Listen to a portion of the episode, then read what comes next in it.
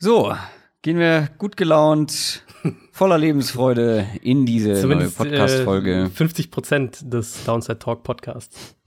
Ja, war ein super Tag. War einfach ein richtig, richtig guter Tag. Wir sind auch später dran als sonst. Hm, das stimmt, ja. Ähm, weil, naja, man kennt das. das ich fühle mich wie so ein, ja, wie so ein Typ mit einem ganz normalen Job. Ich hatte Stress bei der Arbeit. Ich bin müde, ich musste länger bleiben, dann hat die Bahn natürlich noch ewig gebraucht. So richtige, richtige First World Problems. Hm. Aber was kann es da dann Besseres geben, als schön über Football zu sprechen? Eben, eben. ich merk schon, du hast richtig, was richtig Energie, du hast richtig Power. Finde ich das gut. ist, äh, das ist, das ist die, die, die Postseason Power. ich ja, habe schon, ich habe schon drei Quarterbacks fertig für den Draft. Der richtig äh, voller neuer Energie. Äh, ich habe auch die letzten Tage tatsächlich relativ wenig über Football gesprochen. Ich erzähle gleich warum.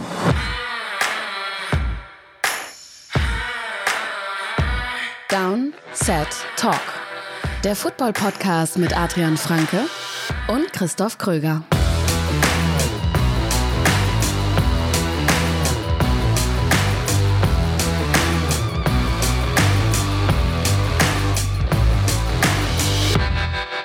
Donnerstag, 6. Februar 2020, eine neue Folge von Downset Talk steht an, dem offiziellen NFL-Podcast von The Zone und Spox, mit mir, Christoph Kröger, und ich ziehe mich an ihm hoch, Adrian Franke. Ja, einen wunderschönen guten Tag. Also alles wie immer. Folge Mhm. 99. Wir machen heute ein Super Bowl Recap. Wir sind ein bisschen spät dran, ist jetzt schon ein paar Tage her, aber das ist auch das ist auch eigentlich ganz gut, weil wir konnten Mhm. das Ganze mal so ein bisschen sacken lassen. Ich finde, ich glaube, das habe ich letztes Jahr auch schon gesagt an dieser Stelle.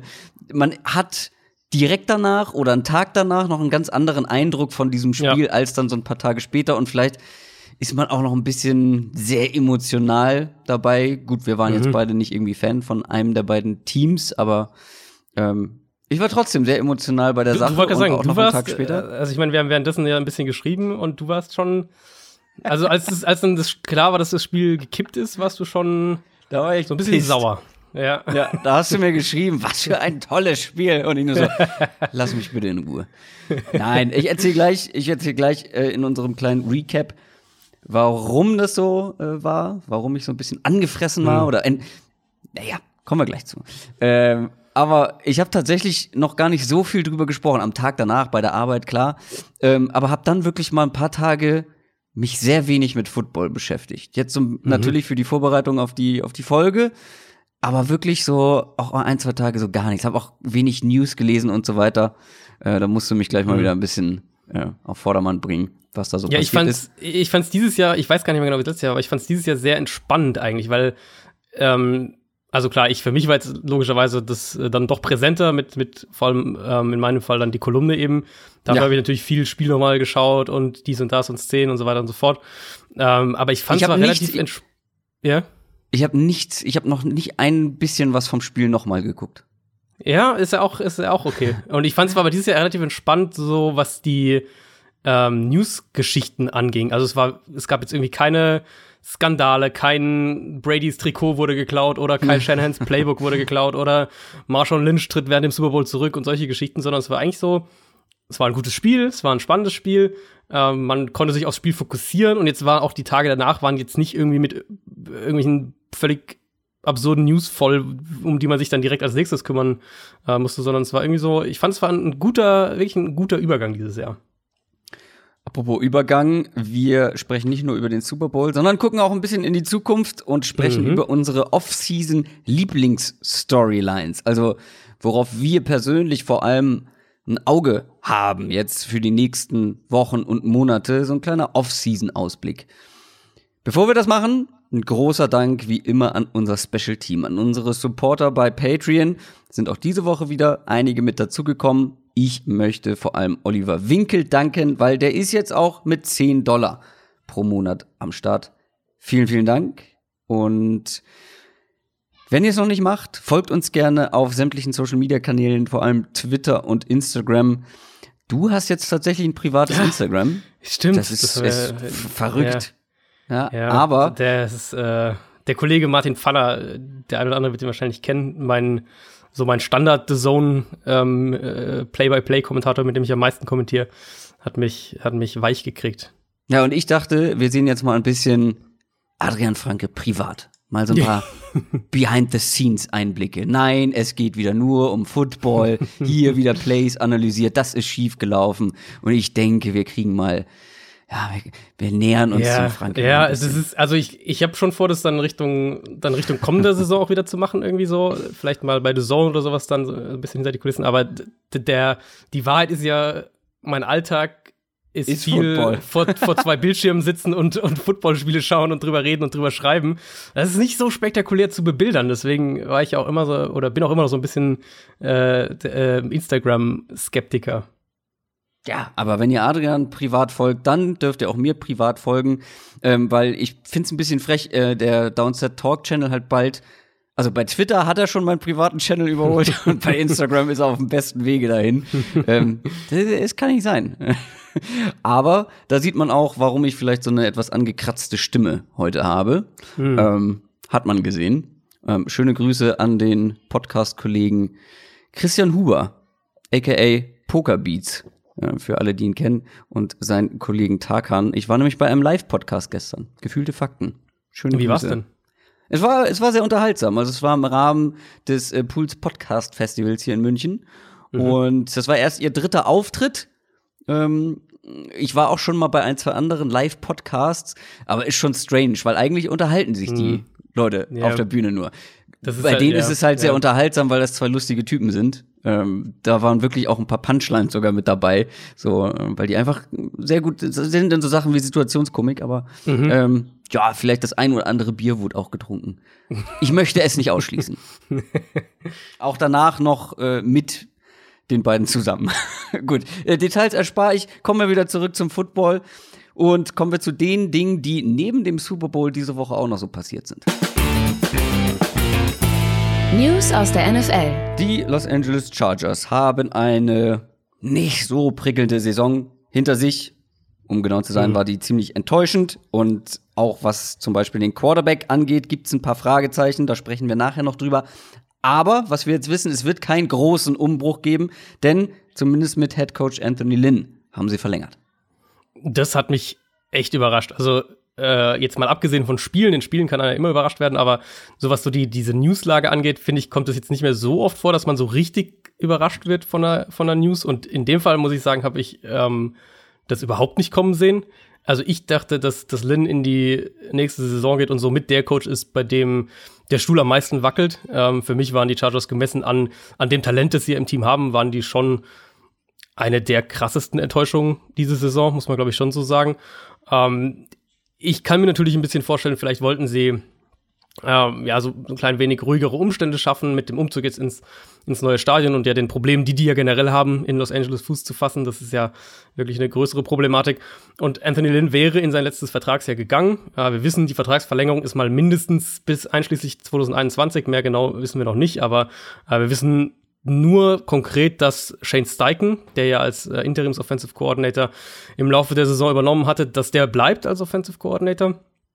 Aber für mich schon so ein Team, wo ich mir vorstellen könnte, dass das dann nach der kommenden Saison doch irgendwie alles, alles äh, aufgebrochen wird. Und ich bin extrem gespannt, was die jetzt auf Quarterback machen. Du hast ja eben schon kurz, kurz angesprochen, dass wir da auch noch im, im zweiten bzw. im dritten Teil der Sendung noch genauer drauf kommen. Aber für mich ist es einfach kein Team, oder es gibt kein Team, das so dringend einen, äh, einen Zuschauermagneten braucht wie die Chargers. Und, und da bin ich sehr, sehr gespannt, wie in welche Richtung sie am Ende gehen werden. Die Jaguars gehen auf jeden Fall in Richtung London. Nein, hm. sie ziehen jetzt noch nicht komplett um, aber noch sie nicht. werden. Gut, das ist gute, gute Formulierung, ja. ja, also es, der Weg scheint ja dahin zu gehen, dass sie hm. vermehrt in London spielen. Zumindest kommende Saison gleich zweimal. Mhm. Und wir wissen auch zumindest ein bisschen eingegrenzt, welche Spiele. Also wir wissen, dass die äh, das Heimspiel gegen die Steelers und gegen die Bears, die werden sicher in Jacksonville sein, aber aus den anderen, also jeweils einmal der Division, Division-Gegner und dann Browns, äh, Lions und Dolphins, einer von denen, beziehungsweise zwei von denen äh, sechs Teams werden die London-Gegner sein. Und für mich ist es ehrlicherweise relativ klar, es ist so der nächste Schritt auf dem Weg dahin, irgendwann ein London-Team zu haben. Ob das die Jaguars sind oder nicht, kann man dann auch noch mal irgendwie drüber diskutieren, aber rein von der von der Infrastruktur und von dem, was man eben immer weiter testet, bin ich persönlich überzeugt davon, dass es kommt, dass wir dieses London-Team irgendwann haben werden. Vielleicht erst in, in, in zehn Jahren, kann sein, aber ich glaube, dass das kommen wird und die NFL geht ja wirklich Schritt für Schritt mehr in die Richtung, mit mehr Spielen in London. Dann dieser Stadion-Deal äh, mit Tottenham, den sie, den sie geschlossen haben, der ja auch wirklich langfristig ist und, und gezielt ein Stadion äh, gebaut wurde, das eben auch NFL-tauglich ist, was, was die ganzen Umstände angeht, was den Rasen, Lockerroom und all diese Sachen angeht. Jaguar ist ja sowieso immer dabei und jetzt eben erstmals zwei Heimspiele des gleichen Teams in einem Jahr in London in aufeinanderfolgenden Wochen auch, also wirklich so ein bisschen so ein Testlauf. Was wäre denn, wenn so ein London-Team hätte dann ja wahrscheinlich irgendwie drei Heimspiele in Folge und drei Auswärtsspiele in Folge so irgendwie, dass man da den, den Kalender einigermaßen hinbekommt.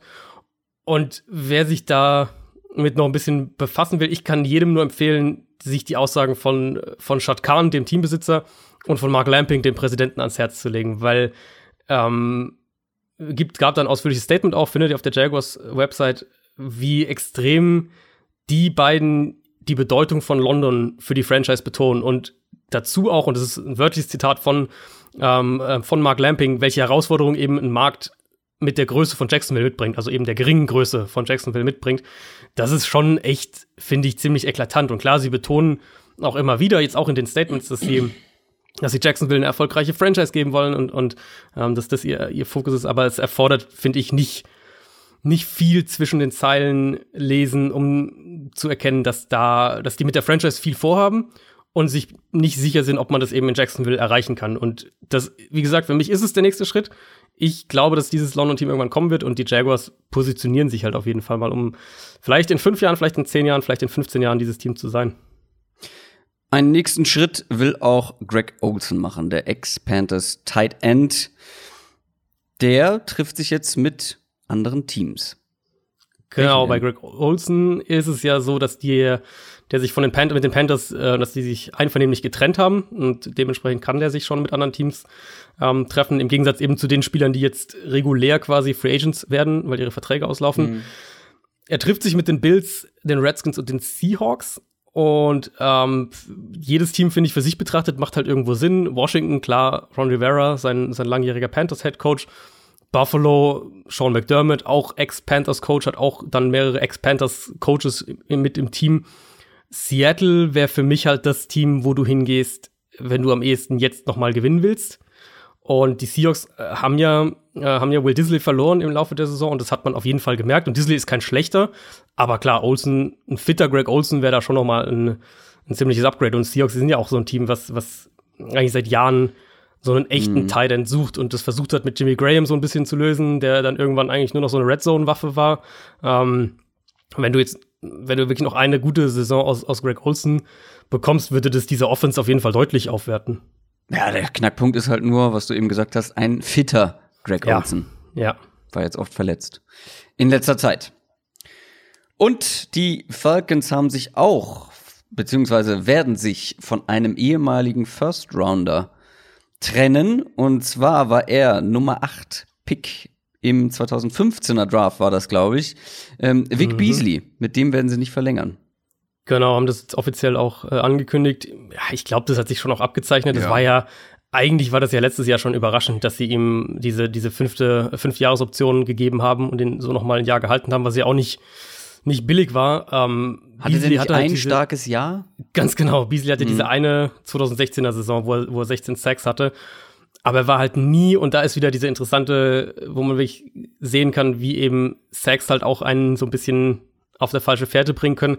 Er war nie ein High-Pressure-Guy, also war nie jemand, ja. der, der, der viel der Druck auf den Quarterback ausübt. Und er hatte halt dieses eine Jahr, wo eben, und selbst in dem Jahr war es ja auch so, dass er eine, eine sehr, sehr hohe Sack-Quote gemessen an seinen Pressures hatte. Ich glaube, er hatte bisschen was über 60 Pressures und daraus halt waren 16 Sacks und das ist schon eine, eine sehr, sehr hohe Quote. Und wenn man es dann auf seine ganze Karriere anschaut, seine bisherige NFL-Karriere, hat er nie in einer Saison über 42 Total Pressures gehabt. Und um das mal einzuordnen, habe ich mal geschaut, für dieses Jahr also nur unter, unter Edge-Verteidigern, also ohne Defensive Tackles, ohne alles, was da noch sonst, was es noch gibt, nur Edge-Verteidiger hatten dieses Jahr 43 Spieler mehr als 42 Quarterback Pressures. Und Beasley hat das halt einmal in seiner Karriere übertroffen und das war diese 16 Sack mhm. ähm, Saison. Ich, ich glaube, der kann schon noch ein guter, so ein Rotational Pass Rusher sein. Ähm, also so eine, so eine klassische Nummer zwei, Nummer drei. Aber mehr sehe ich halt nicht in ihm. Und, und ich vermute, dass, dass der Markt das auch so wiedergeben wird. Also ich glaube nicht, dass den, dass der viel Geld jetzt bekommt. Ich denke, der wird eben so als so eine klassischer Nummer zwei Pass-Rusher von irgendeinem Team verpflichtet werden. Und vielleicht ist er in der Rolle dann auch wieder ähm, ein bisschen effizienter, wenn, wenn, wenn seine Rolle klarer definiert ist und er eben nicht als dieser Nummer eins Pass-Rusher irgendwie doch noch gesehen wird.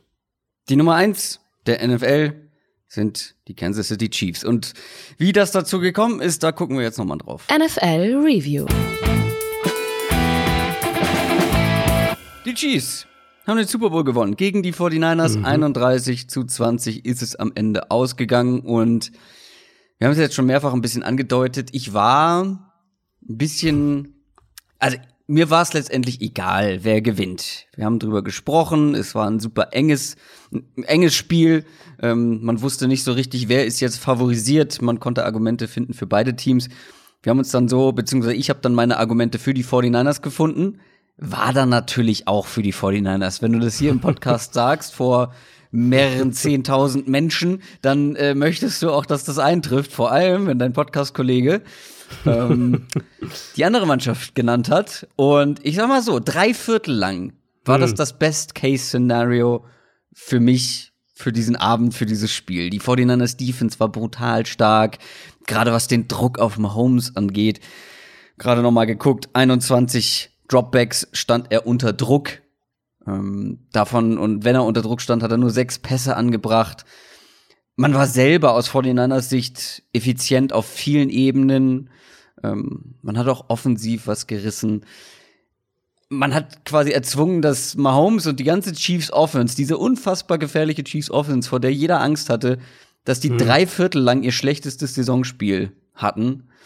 Man hat es denen quasi erzwungen, diese schlechte Leistung. Und dann im vierten Viertel äh, rinnt es einem wie mhm. Sand durch die Hände. Also weißt du, ich naja. dachte, ich, ich habe mein Auge nicht getraut. Weißt du, ich dachte, wo, wo ist diese Qualität hin? Wo, was ist passiert in dieser, in dieser einen Viertelpause quasi? Ähm, und das war dann, das war dann am Ende so ein bisschen der Grund, weswegen ich wirklich auch einen Moment gebraucht habe, mich dann für Mahomes zu freuen, für, vor allem für Andy Reid zu freuen ähm, weil ich dachte so, wie, wie konnte das passieren? Wie ist Kyle Shanahan schon wieder so ein Spiel, so ein wichtiges, großes mhm. Spiel durch die Hände geglitten?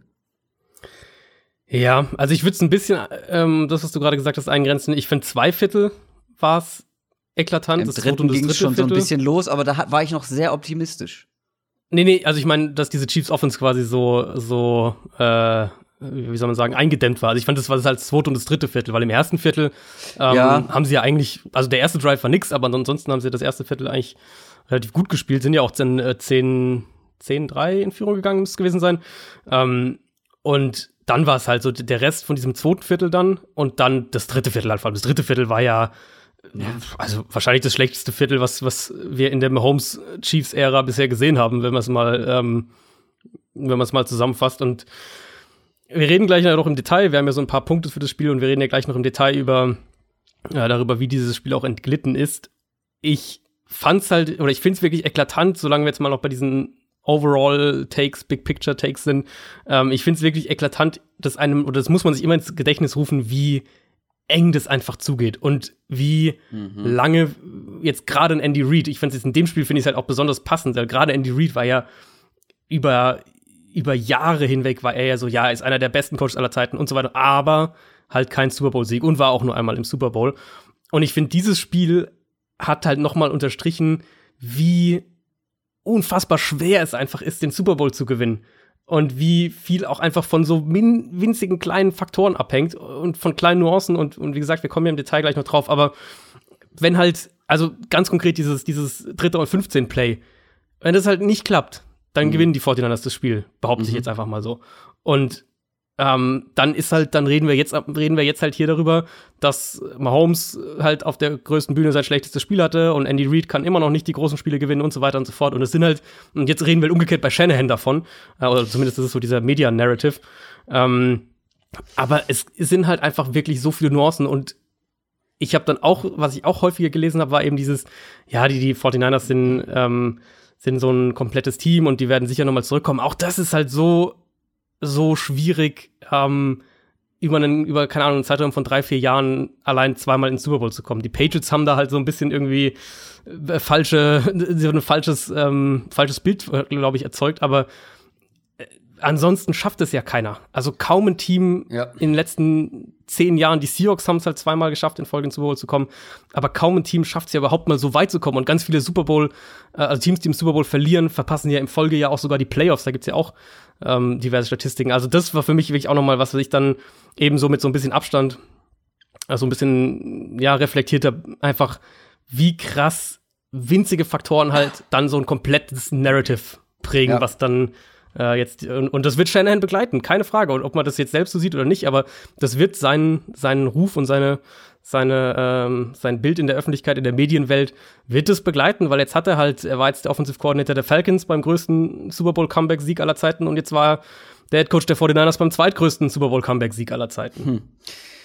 Ja, also das Ding ist, bei Shanahan, viele diskutieren jetzt darüber, aber ich finde, ja, er war natürlich mit gewissen Entscheidungen mitverantwortlich dafür, dass die Chiefs nochmal zurückkommen konnten. Allerdings will ich ihm jetzt auch nicht die gesamte Schuld zuweisen. Da gibt's noch ganz andere Faktoren, äh, die da eine Rolle gespielt haben. Auch alleine, Ja. du hast dieses Dritter und 15 war es, glaube ich, ne, angesprochen. Da Ty- Tyreek Hill so zu verlieren in der Secondary, das sind dann halt auch individuelle Fehler. Ähm, vielleicht auch, du hast es dir ja nochmal genauer angeguckt, äh, die, der Defensive Play Call in dem Fall, der vielleicht nicht Der, optimal Offens war. der offensive Playcall war halt auch einfach perfekt, muss man auch ganz klar sagen in dem Fall. Ja, das kommt noch dazu. Die Route war, war brutal schwer zu verteidigen, gerade gegen einen Tyreek Hill. Das Ding ist, er hat es schon irgendwie mit in der Hand gehabt. Also was mich wirklich am meisten gestört Ja. hat, wo ich auch schon so ein bisschen ja, komisches Gefühl hatte, war zur Halbzeit natürlich. Ich glaube, das ging vielen so, dass du da den Ball zurückbekommst, irgendwie vor dem Two-Minute-Warning und kein Timeout nimmst. Nee, das war nach dem Two-Minute-Warning. Es war ja, knapp nach dem Two-Minute-One. Genau, knapp nach dem Two-Minute-Warning und alle, selbst der, selbst der General Manager stand oben und hat gesagt, Timeout, Timeout, Timeout. Ja, ja. Und Shanahan lässt die Uhr runterlaufen und nimmt kein Timeout. Und dann, anstatt quasi dann so irgendwie in die Halbzeit zu laufen, äh, haben sie dann plötzlich ein, zwei Big Plays und hätten dann vielleicht doch noch die Chance gehabt, mit etwas mehr Zeit nochmal irgendwie Punkte zu holen. Also da war man dann ein bisschen zu konservativ. Und ich meine, wir haben vorher immer wieder darüber gesprochen, gegen die Chiefs musst du aggressiv sein, weil die einfach in so kurzer Zeit, und wir haben es ja im vierten, vierten Viertel dann auch wieder gesehen, die brauchen nicht viel Zeit, Ja. um Punkte zu machen. Und genau deswegen musst du das ganze Ja. Spiel über aggressiv sein. Und davor gab es ja schon diese äh, Vierter- und Kurzentscheidungen, wo sie dann so ein einfaches oder relativ einfaches Field Goal mitgenommen haben. Ich glaube, Vierter und zwei oder so war es Das dann. war danach. Das war, das war der erste Drive nach der Halbzeitpause. Aber gab es nicht vorher schon ein, eine vierte und kurze Situation? Äh, für, die Mitte? 40, für die 49ers, mh, die 49ers hatten ein Field Goal davor, das war gut, Vierter und fünf, ja. Vierter und fünf. Ja, das, okay, das musst du nicht zwingend ausspielen. Vierter und fünf ist Kannst du, also kann man auf jeden Fall auch argumentieren, weil es war, war an der Chiefs 20-Yard-Line, also vom, Ich hab- so, also wir es so, so, Analytics würden dir sagen, ausspielen, ähm, wie das dann Shanahan und, und oder wie das halt ein Coach dann nochmal in seinen Gameplan und so weiter ein, einbaut, ist ja individuell auch immer unterschiedlich und das wird ja oft auch vor dem Spiel schon in gewisser Weise ähm, besprochen, in welchen Situationen man dafür gehen will und nicht. Die Analytics würden in den meisten Fällen in dem Fall äh, definitiv sagen, dass du es eher ausspielst. Aber Vierter und Fünf, Nee, klar. Klar, vi- Vierter und fünf, aber ich finde, du kannst für beide Seiten argumentieren, weil du kannst auch sagen, okay, das ist hier eins der größten Spiele, das ist das größte Spiel für viele Spieler. Ähm, lass uns denen ein bisschen Selbstvertrauen geben mit Punkten auf dem Board. So kann man ja auch argumentieren, dass du schon mal Kann- also, genau, das also kann mitnimmst. man das Ding ist nur, ich finde, gegen Ja. die Chiefs ist es, also Genau. bei Vierter und Fünf bin ich jetzt auch nicht so knallhart und sage, das musst du ausspielen. Aber da war schon das erste Mal, ah, schade, ich hätte mir hier mehr Aggressivität gewünscht. Dann natürlich noch mal vor, äh, Mhm. vor der Halbzeit direkt. Dann bei diesem Vierter und Zwei. Es gab so mehrere Situationen, wo ich gedacht habe, komm, Ja. zeig Eier, Junge. Ja, und also dieses vierte und fünf ähm, fand, war halt vor allem fand ich eklatant, weil der Drive ja super lief. Das war ja die, direkt dieser Drive äh, hier, also eigentlich so ein Bilderbuchstart. Chiefs gehen direkt three and out, kriegen offensiv, haben diesen einen Pass, der so einen kurzen Pass, aber ansonsten kriegen sie offensiv überhaupt nichts hin im ersten Drive. Ähm, Holmes wirkt auch so ein bisschen ungenau und, und 49 ist direkt hier mit den kurzen Pässen, Garoppolo und dann diese Debo Samuel Runs, die sofort super funktioniert haben. Ähm, und sie kommen halt dann wirklich extrem schnell an die 20-Yard-Line. Oder, also, was ist extrem schnell, aber sie kommen sehr, sehr relativ problemlos an die 20-Yard-Line. Und da kann man schon argumentieren, eher ausspielen, aber für mich sind es halt, also für mich ist diese Sequenz vor der Halbzeitpause ja. Und ich weiß, wie da auch einige dann denken, oder ich habe das auch häufiger als Feedback bekommen, weil ich da ja auch relativ klar war auf Twitter und auch in, in, in meiner ähm, Kolumne dann dazu, wir kennen den Gameplay nicht, das stimmt, wir kennen nicht alle Details, wir können nicht zu 100% sagen, was da in Kyle Shanahans Kopf vorgeht. Ja, er hat ja aber für er hat mich, sich ein bisschen dazu ähm, genau, geäußert. Genau, ne? genau, er hat gesagt, ähm, dass er zufrieden war mit diesem 10 zu 10 zur Halbzeit und für mich ist es halt auch eine Situation, in der ein Coach ganz offen zeigt, wie er das Spiel angeht, wenn man es ja, mal so will. Und, und die 49ers halt in meinen Augen Genau, genau. Nicht so genau, glücklich, das, sagen wir so. Das ist, das ist genau der Punkt. Und sie hätten halt ähm, den Ball zurückbekommen mit ungefähr 1,40 auf der Uhr und zwei Timeouts und stattdessen lassen sie halt die Uhr laufen. Und selbst das Big Play, was du da angesprochen hast, das kam ja auch nur zu, also es war ja Zufall im Prinzip. Die Niners sind ja zweimal gelaufen, ähm, nachdem sie dann den Punt gekriegt haben. Ja. Und hätte Kansas City nicht die Timeout genommen nach dem zweiten Run, dann hätten sie ja die, die Uhr einfach auslaufen lassen, die 49ers. Also das war ja dieses ganze Kittle-Play und das alles, das kam ja eigentlich erst dann halt mit fast auslaufender Uhr, weil ähm, Kansas City die Timeout genommen hatte und sie dann doch noch das First Down geschafft haben. Und ich finde, da gibt's halt auch nicht so viel Interpretationsspielraum, ehrlicherweise. Shanahan wollte das Risiko nicht eingehen. Ähm, er hat, er hat das Risiko sozusagen im Hinterkopf gehabt, dass er vielleicht noch mal mit einer Minute zehn oder was auch immer den Ball noch mal zu den Chiefs zurückpanten muss, wenn es schlecht läuft. Ähm, und er hat in dem Moment halt vermeintlich auf Sicherheit gespielt, um wirklich möglichst wenig Risiko einzugehen. Mhm. Und das ist halt, wie du gesagt hast, es ist der falsche Ansatz gegen die Chiefs. Und, und das andere Thema, also dieses ähm, das Field Goal nach der Halbzeitpause bei Vierter und Zwei, ist halt, geht halt für mich genau in die gleiche Richtung. Genau. Also direkt, du hast eigentlich einen guten Drive, gleich auch wieder da, das waren ja auch mehrere ähm, Debo Samuel Runs, schnelle First Downs bekommen. Und dann kriegst du halt Vierter und Zwei an der 24-Yard-Line der Chiefs. Und, und auch da ähm, muss ich halt sagen, also vor allem diese beiden Entscheidungen, der Umgang mit der Zeit vor der Halbzeit und das, das Field Goal eben statt das auszuspielen nach der Halbzeit, sind für mich eben klare Indikatoren dafür, dass Shannon das Spiel aus einer aus der Vogelperspektive betrachtet falsch eingeschätzt hat. Und, mhm. und diese Entscheidungen zeigen halt, dass er also zum einen seiner Offense offensichtlich nicht genug vertraut hat, ähm, was dann vielleicht auf Garoppolo ein schlechtes Licht wirft. Da kann man, da kann man spekulieren, dass er vielleicht auch dachte, seine Defense kann ähm, dieses Spiel über vier Viertel so spielen, wie sie es in den, in den ersten zwei Vierteln und dann auch im dritten vor allem gemacht haben.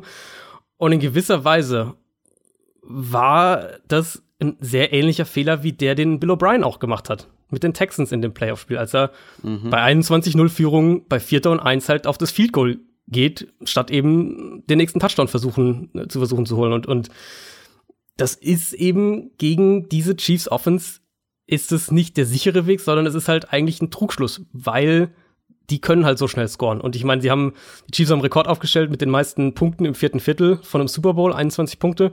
Und die haben sie ja im Prinzip nur in der zweiten Hälfte vom vierten Viertel gemacht. Also ja. die haben erst ja. im, mit, mit siebeneinhalb Minuten oder was auf der Uhr haben sie ja erst, erst den, den einen Touchdown gemacht. Ja, ich find's mega bitter eigentlich, weil diese, diese Ingame-Coaching-Entscheidungen sind halt maßgebliche Faktoren. Aber ansonsten hatte Shannon halt eigentlich ein super Spiel. Die Playdesigns waren echt extrem gut. Die Chiefs haben, sie haben die Chiefs, fand ich, genau da attackiert, wo es, glaube ich, am anfälligsten, wo sie am anfälligsten sind, eben die Linebacker mit diesen Right Receiver Run, Runs und dann mit Play Action. Ähm, selbst auch spät im Spiel, als die Chiefs dann ja verkürzt hatten, als es dann äh, 2017 stand, da haben die Playdesigns funktioniert. Also da ging ja auch viel der Vorwurf rum, ja, da hätten sie dann wieder mehr aufs Run-Game setzen müssen und so weiter.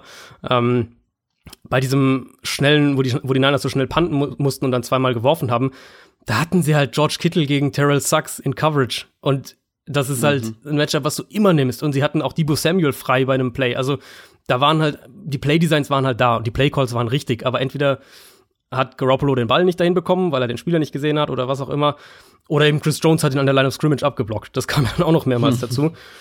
Ähm, deswegen finde ich es halt echt bitter für Kyle Shanahan, weil er an sich, der Gameplan war super, das Playcalling war super, ja. ähm, die Playdesigns waren super, aber diese Entscheidungen, die waren halt für mich ein maßgeblicher Punkt dafür, dass, dass diese Aufholjagd dann überhaupt möglich war. Kyle Shanahan, ähm, nee, ich fange anders an. Du hast vorhin gesagt, die 49ers, da kann man sich nicht so sicher sein, auch wenn sie in der Breite gut aufgestellt sind, ein super Gerüst haben, auf das sie weiter mhm. aufbauen können was ich auch glaube, es wird halt einfach nicht so einfach sein, nochmal wieder ins Super Bowl zu kommen, weil das ist, das wissen wir, außer für die Patriots unfassbar schwer, ähm, das oft hintereinander irgendwie hinzubekommen. Aber ich bin mir ziemlich sicher, Kyle Shanahan wird nochmal in den Super Bowl kommen und wird noch mehrere Chancen bekommen, diesen Titel zu holen. Kann ich mir, also er ist einfach wirklich so gut und ja, er macht seine Fehler, mhm. aber der Typ ist halt auch noch sehr, sehr jung und ähm, ich meine, sie, sie, siehe Andy ja. Reid, wie lange er gebraucht hat. Also, weißt du? Ja, aber auch Andy Reid, das ist ja eigentlich auch, auch andersrum wieder das Beispiel, weil der war mit den Eagles, wann war der im Super Bowl? 2005 oder so? Ich glaube, und ja, irgendwie so. Wo wir halt alle sagen, einer der besten Coaches und so, und, und stimmt auch, sehe ich auch so. Aber der hat halt jetzt auch über ein Jahrzehnt auf jeden Fall gebraucht, um da mal noch ja. mal reinzukommen. Ja.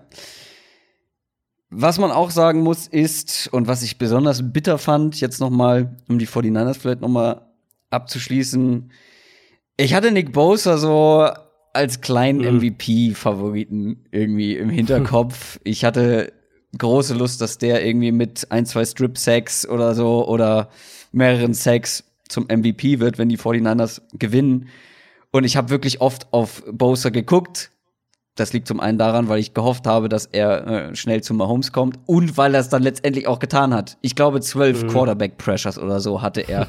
Und hat halt, absurd, ja. er war so oft so nah dran. Er, wie oft der Mahomes irgendwie schon gespürt mhm. hat. Aber der sich dann halt irgendwie noch rausfinden kon konnte. Ich finde, Nick Bosa hatte das bitterste Spiel von allen gefühlt, weil ganz nah dran und dann doch irgendwie so ja. weit weg. Und, und oh. war auch richtig, also war richtig gut. Also das ja. muss man ja echt. Also und, generell, und sie haben ihn übrigens nicht rumgeschoben, ne? Also er war ja wirklich so gut wie nur rechts unterwegs. Sie haben ihn, genau, sie haben ihn ein paar Mal nach innen geschoben. Ja, ähm, stimmt, genau. Das war vor allem bei diesem Dritter und 15, bei diesem Play halt. Ähm, da war er innen und da kann man auch auf jeden Fall diskutieren, ob er da gehalten wurde. Mhm. Ähm, will jetzt eigentlich keine, keine Ref-Diskussion Ja, doch, aufmachen, ich muss gleich die Refs auch noch ansprechen, man, aber wir haken erstmal ein, zwei andere Punkte ab. Genau, also, also kann man, kann man auf jeden Fall dis diskutieren. Und der war unglaublich stark und generell die D-Line. Buckner war echt gut. Die haben ja. extrem viel Druck aufgebaut und das, das Bittere war halt echt, dass sie, dass sie, dass die D-Line eigentlich so stark war oder noch stärker, wie man es gedacht hatte, wie sie sein müssen. Um, ähm, und in, in, in der Coverage haben die Play Designs auch, oder die, also die Coverage Designs haben echt lange super funktioniert. Die haben, klar, die haben ihre Recover 3 primär gespielt. Sie haben ähm, das, was wir vorher auch gesagt haben, Cover 4 und, und dann ein bisschen Man-Coverage eingestreut, gerade auch in, in längeren Downs und das hat auch super funktioniert.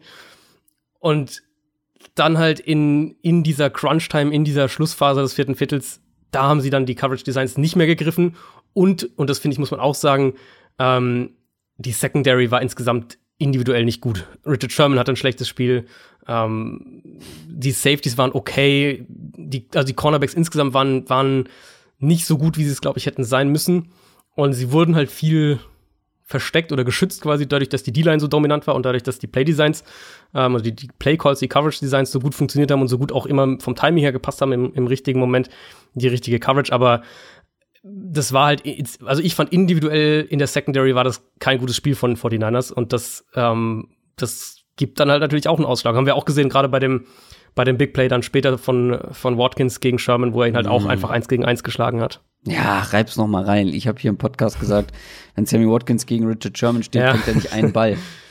Das ja. war auch nicht der erste in dem Spiel, den mhm. er gegen Sherman gefangen hat. Und ja, vor allem mit der, hast du die, hast du die Vorgeschichte dazu ähm, danach gehört? Dass, äh, dass Watkins gesagt hat, er hat sich das quasi bei Devante Adams abgeguckt. Ja, mit dem, so, ja, ja. Mit dem Inside-Release mhm. und dann mhm. quasi nach außen gehen, weil halt Sherman, äh, weil du Sherman halt damit quasi nach innen ziehst und ähm, er dann halt nicht den, den, den Speed hat, um das wieder aufzuholen. Da hat, hat er gesagt, er hat das quasi sich bei, bei Devante Adams abgeguckt, also mhm. doppelt bitter. Ja, viele bittere Aspekte für die 49ers. Ah, komm, dann lass gleich den nächsten bitteren Aspekt noch mit dazu nehmen. Weil die, ich spreche ungern über Schiedsrichter. Egal in welcher Sportart, mhm. ähm, auch im Football nicht, weil ich finde, ganz oft wird halt sehr schnell die Schuld bei den Schiedsrichtern gesucht, wenn es darum geht, was hat ein Spiel entschieden. Und ich glaube auch nicht, dass die Refs hier das Spiel entschieden haben. Ich habe da ein, zwei Fragen bei Twitter und Instagram bekommen, ähm, was ich davon halte und ob die das entschieden haben. Und Refs entscheiden ganz selten das Spiel mhm. wirklich. Ähm, gut, sollte man bei den Saints nicht nachfragen, aber nicht in diesem Spiel. Aber ich finde, aus 49ers Sicht gab es viele kleine Entscheidungen, die so ein bisschen zu Ungunsten der 49ers getroffen wurden. Ähm, du hast eben das Holding angesprochen, das vermeintliche, aber natürlich dann auch diese Offensive Pass, äh, mhm. Pass Interference von Kittel. Ja. Weißt du, wir haben dieses gen ziemlich genau das gleiche Play ja, von Kyle Rudolph vor ein paar Wochen gesehen, mhm. äh, mit diesem leicht Abstand halten. Und bei Kyle Rudolph war es keine und bei Kittel ist es eine und da, sowas stört mich. Mich stört. Das ist das, ist, das, ist das Problem, ja. Genau, die, mich stört es überhaupt nicht, wenn irgendwie, wenn mhm. Refs ähm, ja irgendwie umstrittene Entscheidungen treffen und dann natürlich mhm. ist die eine Seite irgendwie dafür, die andere dagegen, aber wenn halt oder auch wenn kleinliche, also zum Beispiel ich würde das niemals als Pass Interference betrachten theoretisch. Wenn die Regelauslegung aber so ist, dann musst du das pfeifen. Aber wenn es in zwei Spielen, die relativ nah beieinander waren, zeitlich gesehen, ähm, zwei sehr ähnliche Situationen komplett unterschiedlich gepfiffen ja. und äh, entschieden werden, dann tue ich mich da schon ein bisschen schwer mit. Aber das, das ist ja das, das, Kernthema eigentlich mit Pass Interference insgesamt. Wenn wir ja auch immer so ein bisschen mit Galgenhumor sagen, niemand weiß, was Pass Interference ist, dann äh, ist da ja ein wahrer Kern dran. Ähm, also um es mal korrekt aufzudröseln quasi, von dem Regelwerk her kannst du es pfeifen, weil es ist halt ein ausgestreckter Arm und ähm, der ausgestreckte Arm geht auf den Verteidiger und ähm, ja. der Verteidiger kann dadurch nicht komplett so frei, wie er es will, zum Ball arbeiten quasi. Und das gibt, das steht so im Regelwerk. Also du darfst halt nicht ja. den Arm across the body ausstrecken, um den Gegner ähm, daran zu hindern, zum Ball zu Eine kommen. Eine Armlänge Abstand. ja, genau. Aber ich finde es halt, ich sehe es, also ich sehe es genauso wie du. Das Problem ist die, die Inkonstanz von Spiel zu Spiel und ja teilweise auch in Spielen. Also wo ja auch dann, es gab ja auch in dem Spiel dann eine Szene, ich glaube, das war gegen, gegen Sanders, wo es auch eine Pass Interference hätte sein müssen. Die hat dann keine Rolle gespielt, weil die, weil die Niners im nächsten Play das First Down trotzdem gemacht haben. Aber das ist einfach ein Riesenproblem und ähm, ich, also solange da keine klarer definierte Regel kommt und ich habe da jetzt auch nichts im Kopf, ähm, aber solange da nicht irgendwie wirklich eine mhm. klarer definierte Regel kommt, wird es auch ein Thema bleiben. Da, ähm, da müssen wir nicht groß rumdiskutieren. Ich meine, du hast, also persönlich, wenn ich mir die Szene anschaue, sage ich auch, boah, eigentlich will ich nicht, dass das Pass Interference ist. Genau. Wenn ich aber als ins Regelwerk schaue, dann sage ich, ja, gut. okay, ja. eigentlich ist es halt richtig gepfiffen. Ähm, ja, ja, aber die Konstanz gab es jetzt am Wochenende auch so zwei, drei Situationen, die nach dem neuen Regelwerk äh, gelbe Karten sind, aber wenn du das anschaust, denkst du so, ah, muss das eine gelbe Karte sein? Mhm. Und so ähnlich ist es ja, ist es ja hier auch gewesen. Ähm, Nochmal, um das abzuhaken, die Pass Interference in der Endzone gegen die 49ers, das war eine.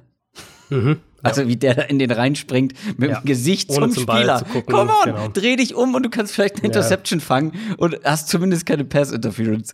Ähm, das war ein bisschen ärgerlich. Also das, das ist zumindest das, wo, wir, wo, wir, wo man sagen kann, das wird eigentlich immer gepfiffen. Ich habe auch ein, zwei Szenen dieses Jahr gesehen, wo es nicht ja, äh, gepfiffen ja, wurde genau. oder sogar falsch schon gepfiffen wurde. Aber ähm, wenn der Gegner Kontakt macht, ähm, klaren Kontakt macht, ohne den Kopf jemals zum Ball umzudrehen, ja. ist es eigentlich immer Pass Interference. Ja. Ähm, ja, ja zumindest da kann man sich so ein bisschen drauf, drauf einigen, glaube ich. Ja.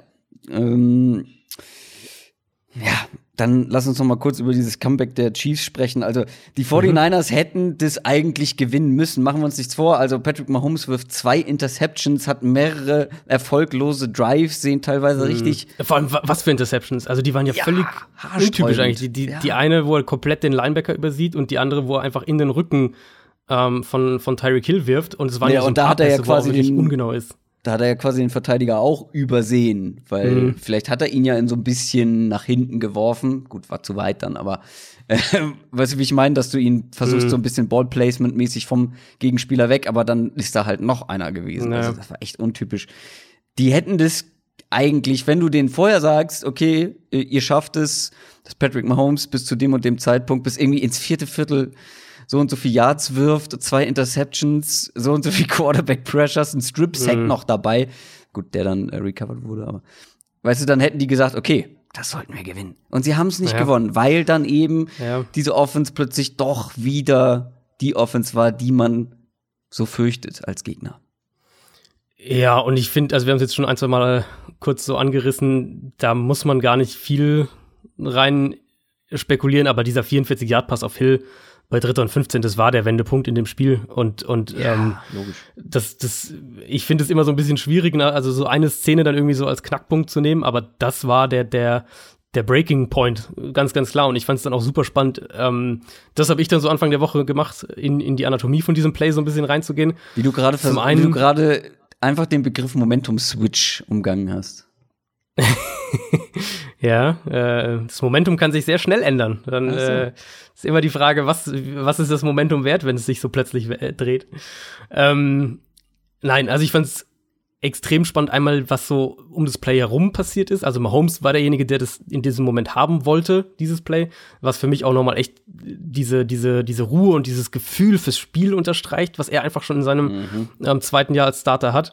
Die Chiefs haben eine ähnliche Version von dem Play schon mal vorher in dem Spiel gespielt und der ganze Punkt ist eben gezielt Cover 3 zu attackieren. Und die Niners haben eben, wie gesagt, sie haben manchmal Man-Coverage gespielt, sie haben auch äh, Cover 4 häufiger mal gespielt, aber sie haben in diesen, gerade in diesen langen Third Downs, haben sie mehrfach ähm, Cover 3 Buzz gespielt. Und das heißt, dass einer der Safeties eben nach vorne arbeitet, so diese Underneath äh, Safety dann wird und der andere eben nach hinten, du dann ansonsten von den Zuteilungen her im Prinzip eine normale Cover 3 hast, eben mit den drei tiefen Verteidigern. Und mit, wenn man sich das Play nochmal anschaut, das sind ja drei Receiver auf der linken Seite und, und ähm, äh, der Thailand auf der rechten Seite. Beziehungsweise ich glaube, es sind zwei Wide Receiver und der Thailand auf der linken und ein Thailand auf der rechten Seite. Mit der In-Breaking Route von dem Outside Receiver auf dieser linken Seite, die zieht den Outside Cornerback mit. Das heißt, ähm, der Corner, dann greifen quasi bestimmte Coverage-Regeln und für den Corner wird es dann quasi wie Man-Coverage. Das ist dann seine Aufgabe, diesen Spieler mitzu mitzugehen. Das heißt, hinter, hinter dem, ähm, auf der, aus, aus defensiver Sicht, hinter der rechten, ähm, dem rechten defensiven Cornerback entsteht quasi ein Raum. Und Tyreek Hill, hatten wir ja auch vor dem Spiel drüber gesprochen, vertikale Route aus dem Slot heraus, soll ihm eben das Matchup mit dem Safety geben. Und das Playdesign ähm, gibt es dann eben auch mit Hill, und das haben sie in der ersten Halbzeit so gemacht, der dann tatsächlich diesen Crosser läuft, also der geradeaus läuft und dann so Richtung Feldmitte gewissermaßen. Und genauso reagiert halt der tiefe Safety in dem Moment auch. Aber das ist dann halt dieser Wrinkle, diese, wie sie das Play dann halt anpassen, statt eben diesen Crosser zu laufen, statt weiter Richtung Mitte zu laufen, stoppt Hill, dreht sich um und läuft Richtung Seitenlinie. Und die ist ja eben wie, komplett offen, weil der Corner muss ja zur Mitte arbeiten mit, ich glaube, Watkins war der, war der Outside Receiver in dem Fall. Und deswegen war Tyreek Hill so offen. Deswegen hat er sogar Zeit gehabt, sich da noch kurz zum Ball äh, zu adjustieren und, und äh, konnte den komplett, ähm, komplett ungestört fangen. Und danach haben sich halt wirklich alle alle Tore quasi geöffnet. Also nach dem Play haben, haben die Niners Mahomes, ich glaube, noch insgesamt noch zweimal unter Druck setzen können oder so. Ähm, dann wurden halt die Probleme der Secondary auch, auch deutlich größer. Also ja, das, das war das, das Play, was dieses Spiel hat äh, kippen lassen und, und die Niners Ja, und- haben danach nicht mehr reingefunden. Und auch offensiv eben, wir haben ja schon angesprochen, die, die, was da halt die Defizite waren und da sehe ich dann halt wieder eher Garoppolo im, im Fokus, mit diesem, ähm, der halt ein, zwei Mal die Receiver nicht gefunden hat und dann halt vor allem ja auch dieses, ähm, dieses, dieses Big Play zu Sanders, wo Sanders ja echt tief offen war und den musst du dann halt treffen und er wirft ihn halt vier Yards oder sowas vor ihn. Ja, Hattest du auch das, kurz äh, das Gefühl, dass Sanders zu früh aufgehört hat zu laufen? Vielleicht eigentlich nicht. Also ich, ich fand, es war, der war so weit, äh, Ja, Der war so es wirkte, das war so mein erster Gedanke. Ich so, warum läuft der? Warum sprintet er denn nicht weiter? Aber ja, und dann habe ich die Wiederholung gesehen und dachte, oh ja, okay, der ist viel zu weit geworfen. Das ja, und den musst du halt das- treffen. Der war, das war, das Design war ja da genau so ausgelegt, dass Sanders halt diese vertikale Route kriegt und ja, das, das ist halt das Ding. Und den, wie gesagt, den musst du halt dann treffen. Das tut weh und deswegen war ich dann auch so ein bisschen, ja, enttäuscht nicht. Wie gesagt, ich finde die Chiefs gerade dann noch mal mit der Leistung in, im vierten Viertel, aber es macht halt auch irgendwo ein bisschen Angst, oder? Also wenn du dir anguckst, dass die Chiefs Offense mit dieser Ja. Leistung, mit dieser Leistung über, über ja, zwei bis drei Viertel den Super Bowl gewinnen gegen eine eigentlich gute, teilweise in diesem Spiel auch sehr gute Defense. Und vor allem, was ich so ein bisschen, was mir immer noch Angst macht, äh, ich weiß, ich habe jetzt schon mehrere Gegenbeispiele irgendwie von den Chiefs bekommen, aber in der Defense ist und bleibt Verbesserungspotenzial. Ähm, und dass die mit dieser Defense tatsächlich am Ende des Jahres einen Super Bowl gewinnen, macht auch Angst, was die kommenden Jahre angeht oder zumindest erstmal das nächste Jahr. Weil da ist, Ja, noch, da also- ist noch Verbesserungspotenzial an vielen Ecken, also vor allem defensiv. Ja, ja, das stimmt auf jeden Fall. Sie müssen natürlich, das ist der, der große Name, sie müssen Chris Jones bezahlen dieses Jahr, der ja halt einen unfassbaren Super Bowl im Endeffekt hatte. Ähm, dessen Vertrag läuft aus, der Defensive Tackle und Kendall Fuller, noch ein Spieler, den man halten sollte. Und klar, dann kommt halt der Mahomes, Mahomes-Deal. ja. Ich vermute, dieses Jahr wird es passieren im Sommer. Und dann wird's schwieriger werden, ein so starkes Team zusammenzustellen. Ja, das stimmt. Aber die haben ja halt echt auch noch viele Spieler, die noch über mehrere Jahre gebunden sind. Also Clark ja sowieso, der ist noch vier Jahre gebunden, Tyreek Hill noch drei Jahre, Kelsey, Schwartz, Matthew jeweils zwei Jahre, Nicole Hartman hat jetzt gerade seine Rookie-Saison gespielt. Und ehrlicherweise ist es ja auch nicht auszuschließen, dass Mahomes noch besser wird. Also der hat ja erst zwei Jahre jetzt als Starter in der NFL gespielt. Ähm, also ich will jetzt bewusst nicht sagen, dass es jetzt irgendwie die, äh, auf jeden Fall die, nächste Dynasty, Dynasty wird und so weiter. und so genau. viele Parallelen mit den Warriors. Äh, Genau, genau, genau. Ähm, da finde ich halt, muss man nur mal schauen, also wenn wir schauen, wie, wie, wie Aaron Rodgers zum Beispiel, als die Packers 2010 den Super Bowl gewonnen haben und jeder so nach dem Motto war, boah, die Packers, die werden das Team sein, was jetzt noch drei Super Bowls in den nächsten zehn Jahren gewinnt und so weiter. Und klar, sie waren immer in den Playoffs oder, oder meistens in den Playoffs, sie waren oft auch spät in den Playoffs noch mit dabei, Championship Games. Aber weder Rodgers noch Drew Brees haben nach ihrem ersten Super Bowl-Sieg ähm, es nochmal in den Super Bowl geschafft. Ja. Und das ist halt keine Garantie. Und ich finde, die Chiefs haben die besten Voraussetzungen in der NFL dafür, mit dem besten Quarterback, mit einem super Head Coach, mit einem starken Kern, mit einem Front Office, das gute Arbeit leistet. Ähm, und wenn ich mich jetzt heute festlegen müsste auf ein Team, das in den nächsten drei Jahren den Super Bowl gewinnt, dann würde ich die Chiefs nehmen. Ja. Aber ähm, in Dynasty wirklich jetzt im Sinne von, die gewinnen jetzt drei Titel über die nächsten acht Jahre oder sowas. Das, äh, das darf man in der NFL echt nicht anwenden. Da sind wir von den Patriots einfach, äh, die Ja. Patriots haben uns da so ein falsches, falsches Bild vermittelt. Ich glaube, so diese, das, was die Patriots hatten, wird es nicht mehr geben in der NFL. Trotzdem sind die Chiefs halt für mich das Team, wo ich glaube, die werden ihre Division dominieren über die nächsten Jahre. Die werden jedes Jahr ein, ein Titelcontender sein. Und ähm, ja, wie gesagt, wenn ich mich heute festlegen müsste auf ein Team, das in den nächsten drei Jahren einen Super Bowl gewinnt, dann, dann, dann wäre es Kansas City. Ja. Ah, für eine Dynasty gehört noch so viel. Also, erstens kannst du die nicht prophezeien und zweitens gehört da einfach Genau. noch so viel mehr zu, so viele Faktoren, die da eine Rolle spielen, außer Mhm. ein überragender Quarterback, ein hochtalentierter Quarterback, ein paar geile Waffen und ein guter Headcoach, weil da muss ja auch, da muss das ganze Team ja meistens stimmen und dann, da müssen noch so viel Mhm. mehr Dinge zusammenlaufen. Glück spielt auch immer eine Rolle, Glück, Verletzungen. Ja. Also Klar. da spielt so viel. Das ist das, was ich vorhin auch gemeint hatte. Deswegen bin ich ja auch bei den, bei den Niners so, ja, die haben einen guten Kern dieses Teams, aber puh, also jetzt einfach zu sagen, die, die werden es schon wieder irgendwie demnächst nochmal dahin zurückschaffen, da ja, bin ich schon irgendwie dann doch ein bisschen skeptischer. Na, und vor allem bei den 49ers ist halt der große Unterschied. Also ich finde, Patrick Mahomes gibt dir halt automatisch schon eine gewisse Baseline. Einfach durch sein Können. ja, So, und das absolut. hast du jetzt, wie gesagt, wir sind beides keine Garoppolo-Zweifler. So, wir finden das eigentlich ganz gut, was er über weite Strecken in dieser Saison gemacht hat. Aber ich glaube, äh, Garoppolo ist schon so jemand, dem musst du schon relativ gute Umstände geben. Die 49ers Mhm. Garoppolo ist halt so irgendwo der zwischen Platz 10 und 14 unter Starting Quarterbacks wahrscheinlich. So grob jetzt mal gesagt. Mhm. Und, und das reicht halt nicht, um ähm, ein Team über eine ganze Saison zu tragen. äh, zu tragen. Und er hat es ja in einzelnen Spielen gemacht. Das darf Ja. man ja echt nicht. Das haben wir in der, in der Preview auch nochmal ähm, thematisiert. Finde ich auch wichtig, das zu sagen, weil er hat's, wir hatten das. Saints-Spiel, wo sie zurückgekommen sind. Wir hatten das Seahawks-Spiel, wir hatten das Rams-Spiel, Mhm. wir hatten ähm, gerade auch das zweite Spiel gegen Arizona. Und da hat er das Team zu einem ordentlichen Teil getragen und, und hatte wirklich super Spiele. ja, und ähm, zwei aber du Viertel kannst in halt diesem weniger Super Bowl waren ja auch gut. Genau, absolut. Auch was, oh, klar, das waren viel Play-Action, ähm, viele, Ja, viele, viele Würfe übers Scheme quasi, aber er hat ja auch echt, das war ja diese Phase dann so Mitte zweites Viertel bis, bis so Ende drittes Viertel, hat er ja auch echt richtig viele Bälle in enge Fenster getroffen und, und so gefühlt jeder Ball war wirklich auch akkurat, jeder Pass Ja. hat irgendwie gesessen. Ähm, aber du kannst Und das du nach gehst einer- halt nicht in die Saison, dass du es erwartest bei ihm, sagen wir es mal so. Und das nach einer richtig unschönen Interception.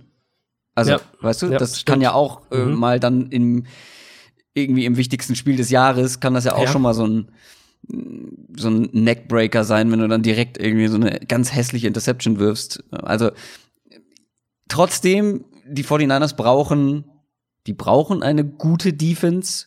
Sie brauchen ihre Playmaker offensiv, um weiterhin irgendwie ein Contender zu sein. Aber ich finde auch, die 49ers sind dieses Jahr schon weitergekommen oder sind weiter gewesen, als viele das vor der Saison erwartet hätte. Wir hatten sie beide nicht Ja. irgendwie als, als Super Bowl-Contender auf dem Schirm. Wir haben beide gesagt, okay, da entwickelt sich was, da macht man, da werden gute Schritte irgendwie eingeleitet, aber dass diese Defense jetzt schon so stark ist, ähm, dass ein Debo Samuel schon so weit ist, dass ein Sanders so gut funktioniert. All diese Geschichten haben wir so vor der Saison nicht erwartet. Und ich glaube schon, dass du trotzdem darauf aufbauen kannst. Und wenn du jetzt die richtigen Schlüsse in der Offseason ziehst, die richtigen Spieler versuchst zu bekommen, vor allem dann auch im Draft, äh, dich irgendwie noch verstärken kannst an gewissen Punkten. Vor allem, wir sprechen ja natürlich auch noch mal über, über die Team Needs früher oder später. Äh, mhm. So ein richtiger, ich weiß nicht, noch so ein bisschen klassischer Outside Receiver würde schon noch ganz gut tun, würde ich mal behaupten. Mhm. Ähm, solche Geschichten die haben eine gute Basis und Garoppolo ist auch in der Lage, dann ein gutes Team richtig weit zu bringen. Aber vor allem ist halt, also Garoppolo ist ja, das, der war ja dann, als er den Vertrag unterschrieben hat, war ja also dieses klassische Quarterback unterschreibt einen Vertrag. Natürlich ist er erstmal der bestbezahlte Spieler aller Zeiten und so weiter. Aber wenn wir jetzt auf nächste Saison schauen und dann auf übernächste Saison schauen, wo er eh mit dem mit dem neuen äh, CBA ähm, Collective Bargaining Agreement werden wahrscheinlich Cap Space technisch sowieso andere Sachen passieren aber der ist ja kein in dem Sinne nicht mehr teuer dann. Also der ist ja dann okay finanziell gesehen. Das ist jetzt dieses Jahr noch mal ein bisschen hoher Capit, glaube ich, aber ähm, das ist dann im Verhältnis zum, zum Salary Cap ist es dann mhm. echt in Ordnung im Liga-Vergleich. Also wenn du jetzt überlegst, dass die, dass die Rams dieses Jahr, also kommende Saison, äh, für Jared Goff ein Capit von 36 Millionen Dollar haben werden, da schluckst du schon auch noch mal anders. Und die, die Niners haben dann halt einen, ich finde, sie haben, sie werden wahrscheinlich nächstes, übernächstes Jahr einen leicht überdurchschnittlichen Quarterback haben, den sie leicht überdurchschnittlich bezahlen. Und deswegen, natürlich kannst du sagen, du müsstest, du willst schauen, willst du dich verbessern. Und du kannst sogar eine Parallele zu den Chiefs jetzt ziehen. Du kannst ja sagen, ähm, die Chiefs hatten ja halt Alex Smith und waren mit dem in den Playoffs und, und haben mit dem gut gespielt und, und in der Regular Season viel gewonnen und haben dann trotzdem Patrick Mahomes gedraftet und sind für den hochgetradet und alles. Und du kannst die Parallele ziehen und sagen, ja, Garoppolo ist okay. Du willst aber halt eigentlich auf der wichtigsten Position mehr sein als okay. Und vielleicht machen sie irgendwas in der Richtung. Ähm, Jetzt schon. Nicht dieses nee. Jahr, aber ich, nächstes Jahr. Nächstes Jahr. Ja. Äh, also nach der kommenden Saison. Sie haben einen starken Kern. Das ist, steht für ja. mich auch völlig außer Frage. Mit, mit Buckner, klar, den musst du dann bezahlen nächstes Jahr. Äh, mit Kittel, mit Bosa, mit den Linebackern, mit Debo Samuel, mit einem Trainerstab, der ja auch komplett zurückkommt. Darf man ja auch nicht vergessen. Mhm. Also da wurde ja auch kein Coordinator oder oder Position Coach weggenommen. Können wir ganz ähm, kurz noch mal, ich möchte das einfach noch mal loswerden, dass ähm, wie heißt er mit Vornamen? Eric? Bianami? Eric Bianami, ja. Genau, der Offensive Coordinator der Chiefs, dass ja. der keinen Head-Coaching-Job bekommen hat. Er war zwar irgendwie bei manchen Teams im Gespräch, aber auch nicht so ja. richtig ernsthaft. Also ja, und da muss man auch immer überlegen, ob er nur für Interviews, also ohne jemandem was zu unterstellen, aber ob halt nur für Interviews eingeladen wurde, um die Rooney Rule zufriedenzustellen, wo ja. du ja einen, einen Minority Coach interviewen musst ähm, wenn du einen neuen Headcoach einstellst. Nee, aber für mich stellt ähm, sich ja eher die Frage, warum er nicht wirklich ernsthaft ja, dann in der ist schwer nachzuvollziehen. Und zur Auswahl stand. Ich meine, keiner von uns ist in den Interviews dabei. Vielleicht ist er kein guter Interviewer, also vielleicht ist er da nicht gut, Klar. vielleicht verkauft er sich nicht gut, keine Ahnung. Aber hast du das Interview mit ihm nach dem Spiel gesehen? mit, äh, ich weiß gar nicht mehr, wer war das denn? Ja, so ein ganz langes, ne, was irgendwie, wo er zwei Minuten mhm. am Stück redet oder so. Genau, ja. genau. Und, und wenn du das anhörst, kannst du dir eigentlich nicht vorstellen, ja dass der irgendwie äh, in so Team-Interviews da, ähm, da irgendwie abkackt. Also, ich weiß nicht, ist schwer, ist schwer zu verstehen. Ja. Der kriegt auch, also Andy Reid preist ihn ja jedem an. Patrick Mahomes redet in allerhöchsten Tönen von ihm und klar, das machen sie zum Teil natürlich auch, weil sie, weil sie ihn auch unterstützen wollen, aber alles, was man von außen sagen kann, ist halt schwer nachzuvollziehen, warum einige der Leute, die dieses Jahr zum Beispiel auch Headcoach wurden, mhm. ähm, vor einem Eric Bieniemy ausgewählt wurden. Ja, aber auch die Chiefs kriegen ja ähm, ihren, ihre wichtigsten Coaches wieder zurück und die 49ers mhm. eben auch. Jetzt haben wir schon so ein bisschen in die Zukunft geschaut, zumindest für diese beiden Teams. Und ich würde vorschlagen, wenn du jetzt nicht noch was ähm, Überlebenswichtiges hast, was du noch abschließend zum Super Bowl sagen möchtest, dass wir dann zur Offseason kommen. Sehr gerne. Ich fand es war ein super Super Bowl. Ja? Nur weil ich ein paar Mal gehört habe, äh, ein paar Leute waren irgendwie ja. nicht so zufrieden mit dem Spiel, aber ich fand, es war echt ein guter Super Bowl. Ja, weil sie irgendwie mehr von der Chiefs Offense über das ganze Spiel erwartet hätten oder generell mehr Offense Wahrscheinlich, ja. Production. Ich fand es auch ein super Spiel. Es war von Anfang bis Ende spannend. Mhm. Es gab ein Comeback im vierten Viertel. Ähm, es gab Turnover. Es gab. Du hast echt mal eine Defense gesehen, die diese Chiefs Offense ja. Limitiert hat. Und das, also das ist ja, äh, also bei aller Liebe für offensiven Football und ich bin ja selbst ein großer Offensive Football Fan, ja. aber das war halt, fand ich mega eindrucksvoll, wie die Niners das über zweieinhalb Viertel ungefähr ähm, Ja, gemacht haben. Mir ist ja echt bei Nick Bosa halt irgendwie so die Augen rausgefallen, weil ich dachte, hey, Hm. der steht dem jedes Mal auf den Füßen. Die, und der Forrest Buckner ja noch dazu. Also gefühlt, es gab doch dieses eine schöne Play, wo drei Leute am Ende auf ihn Ja. zugelaufen kommen. Ja. Gut, am Ende läuft er raus und macht selber das First Down. ist dann halt blöd, aber trotzdem, ey, das war, war schon eindrucksvoll. Und dann gab's ja diese offensive Production noch. Ähm, vor allem dann auch von den Chiefs Ja, am Ende. Also ich fand das auch war ein ähm, schöner Super Bowl. Ich bin dann irgendwie so ein bisschen leer ins Bett gegangen gefühlt, weil ich gedacht habe, oh Mann, ich hab's irgendwie, ich war so nah dran an meinem Tipp und äh, Ja, nee, da, ähm, ich hab, die Chiefs waren ja mein Preseason Super Bowl-Tipp, von daher ja, nicht schlecht, bin nicht ich dieses schlecht. Jahr, äh, dieses Jahr sehr, zumindest den hatte ich richtig, so, zumindest den. Ja, Props. Ja, nicht schlecht. Ich würde auch gern mal vor der Saison ein Super Bowl Team äh, vorher sagen. Muss aber aufhören, auf die Saints immer zu tippen. Vielleicht äh, kommen sie dann auch mal rein. Wir sprechen ja gleich, beziehungsweise jetzt unter anderem über die Saints. NFL Preview.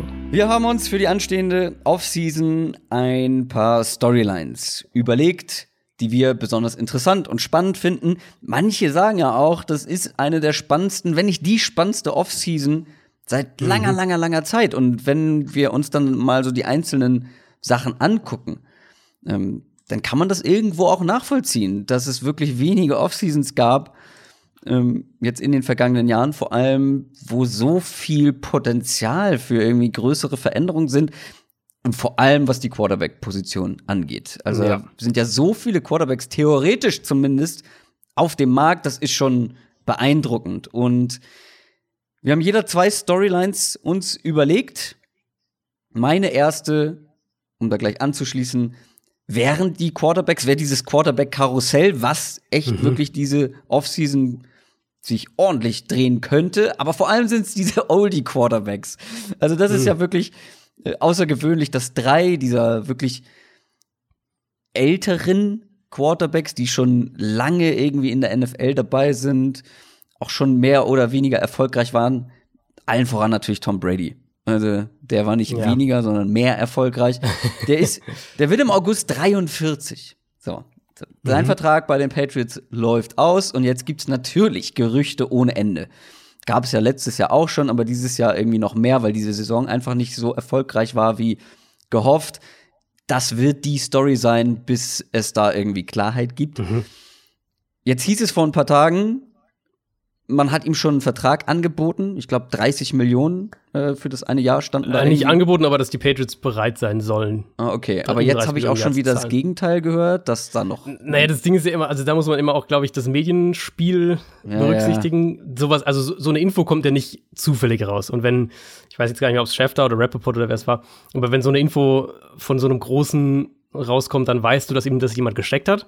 Und ähm, das macht natürlich aus Patriots Sicht Sinn, weil du dann Mhm. sagen kannst, wenn er vielleicht dann gehen sollte, dann hast du das mal so rausgefloatet, ah, wir hätten ihm ja 30 Millionen im Jahr gezahlt. So nach dem Motto, weißt du, so dieses Medienspiel Ja. ähm, Ja, ja, muss klar. man da immer mit, mit betrachten. Ich habe von, von äh, Mike Giardi dann gelesen, der ja sehr, sehr Patriots plugged in ist, der hat ähm, geschrieben, dass die, dass ähm, Brady keine 30 Millionen im Jahr verlangt. Also so rum ist quasi der, ist das, ist die, der Deal wohl nicht zustande gekommen. Das ist aber halt für Brady, so wie wir es ja auch schon ähm, vermutet hatten, dass für Brady eben somit die oberste Prio ist, dass ihm zugesichert wird, ähm, dass in die Offense investiert wird. Also dass vor allem halt Waffen, neue Waffen geholt werden, um, um die Offense wieder besser zu machen. Loyal über Royalty, wie Trettmann sagen würde.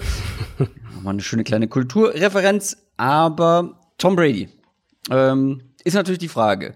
Also, dass er weitermachen wird mit Football, das hat er ja schon quasi angekündigt. Die Frage ist nur, wo und wie. Er hatte keine besonders gute Saison, lag aber auch natürlich daran, dass diese ganze Patriots Offense nicht so richtig funktioniert hat, hat mehr Druck bekommen als sonst, hatte keine guten Receiver.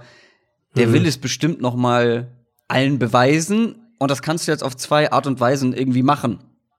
Entweder bei den Patriots sagen, okay Leute, lasst uns hier noch mal einen Angriff starten, lasst uns die die Schwachstellen, die wir im Team haben, adressieren und dann dann reißen wir es noch mal, dann holen wir noch mal holen wir noch mal hier äh, den ganz großen Preis ab. Es kann natürlich aber auch sein, dass er vielleicht es wirklich allen, allen beweisen will, weil es gibt ja immer wieder die Leute, die sagen, ja, Tom Brady, der profitiert natürlich schon davon, in einem äh, so guten Team zu spielen, hat oft eine so gute Defense gehabt mit Bill Belichick, einer der besten Mhm. Coaches, wenn nicht den besten Coach, den die NFL je gesehen hat. Vielleicht ist er ja auch so einer, der irgendwie einen gewissen Reiz darin sieht, eine gewisse Motivation daraus ziehen kann, jetzt mit einem anderen Team auch noch mal Erfolg zu haben. Ist so die Frage, ne? Ich, also ich will es nicht ausschließen, weil jeder, der irgendwie mal, der Brady kennt, der irgendwas mal mit ihm gemacht hat, gespielt hat, was auch immer ihn gecoacht hat, jeder, der über ihn spricht, sagt halt, dass es quasi keinen gibt, der mehr Competitor ist. Das heißt, äh, es kann durchaus sein, dass der sich die größtmögliche Herausforderung quasi sucht und, und, äh, und die dann halt auch ähm, ja, umsetzen will, sozusagen. Also zu sagen, ich, ich zeige jetzt mal allen, dass ich auch woanders gewinnen kann. So. Aber was ist, was ist mit 43 die größtmögliche Herausforderung? Nee, gut, ich glaube, die Herausforderung wäre generell einfach von Belichick wegzugehen. Mhm. Also ich glaube, das ist, das wäre so der Kern des Ganzen, weil ja, also bei jeder Diskussion über diese Patriots Dynasty, wenn es die in irgendwelchen Sports-Talkshows gibt, ist ja immer, in irgendeinem Punkt kommt es immer, ist Brady oder Belichick wichtiger. Gewinnen die Patriots auch diese Ringe ohne Brady, gewinnen sie sie auch ohne Belichick so.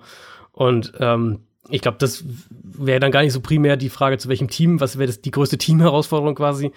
Aber eben ähm, kann er ohne, kann, kann er es auch ohne Belichick, so nach dem Motto. Und ich habe mir da auch wirklich viele Gedanken schon drüber gemacht und ich, wie gesagt, will es nicht ausschließen.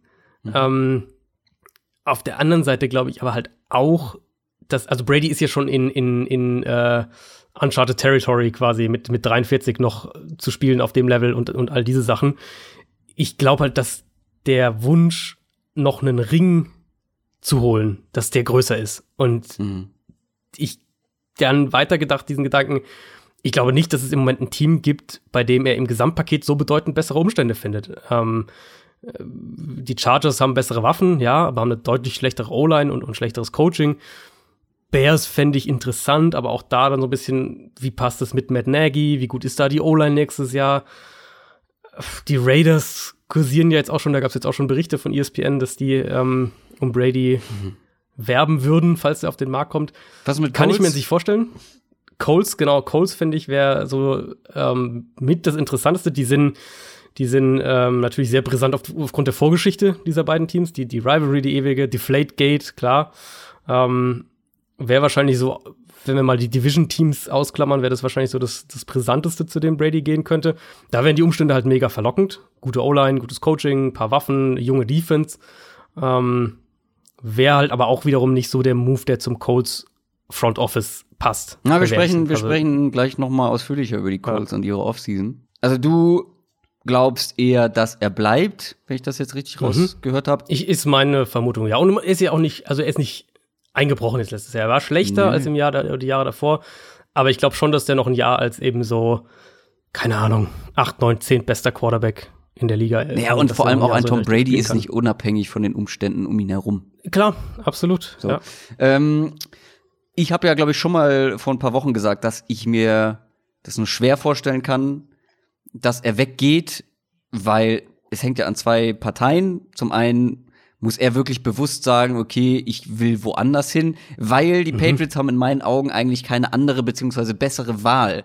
Also, wen stellst Das du da hin, wen holst du? Auch dazu, ja. Der- also, also es gibt natürlich dann, dann finde ich, gibt es mega interessante Gedankenspiele. Ähm, tradest du für einen Cam Newton oder holst du einen Teddy Bridgewater oder also weißt du, Ja. da kannst du natürlich ähm, überlegen, Aber was hat Belichick vielleicht so im Ja. Sinn.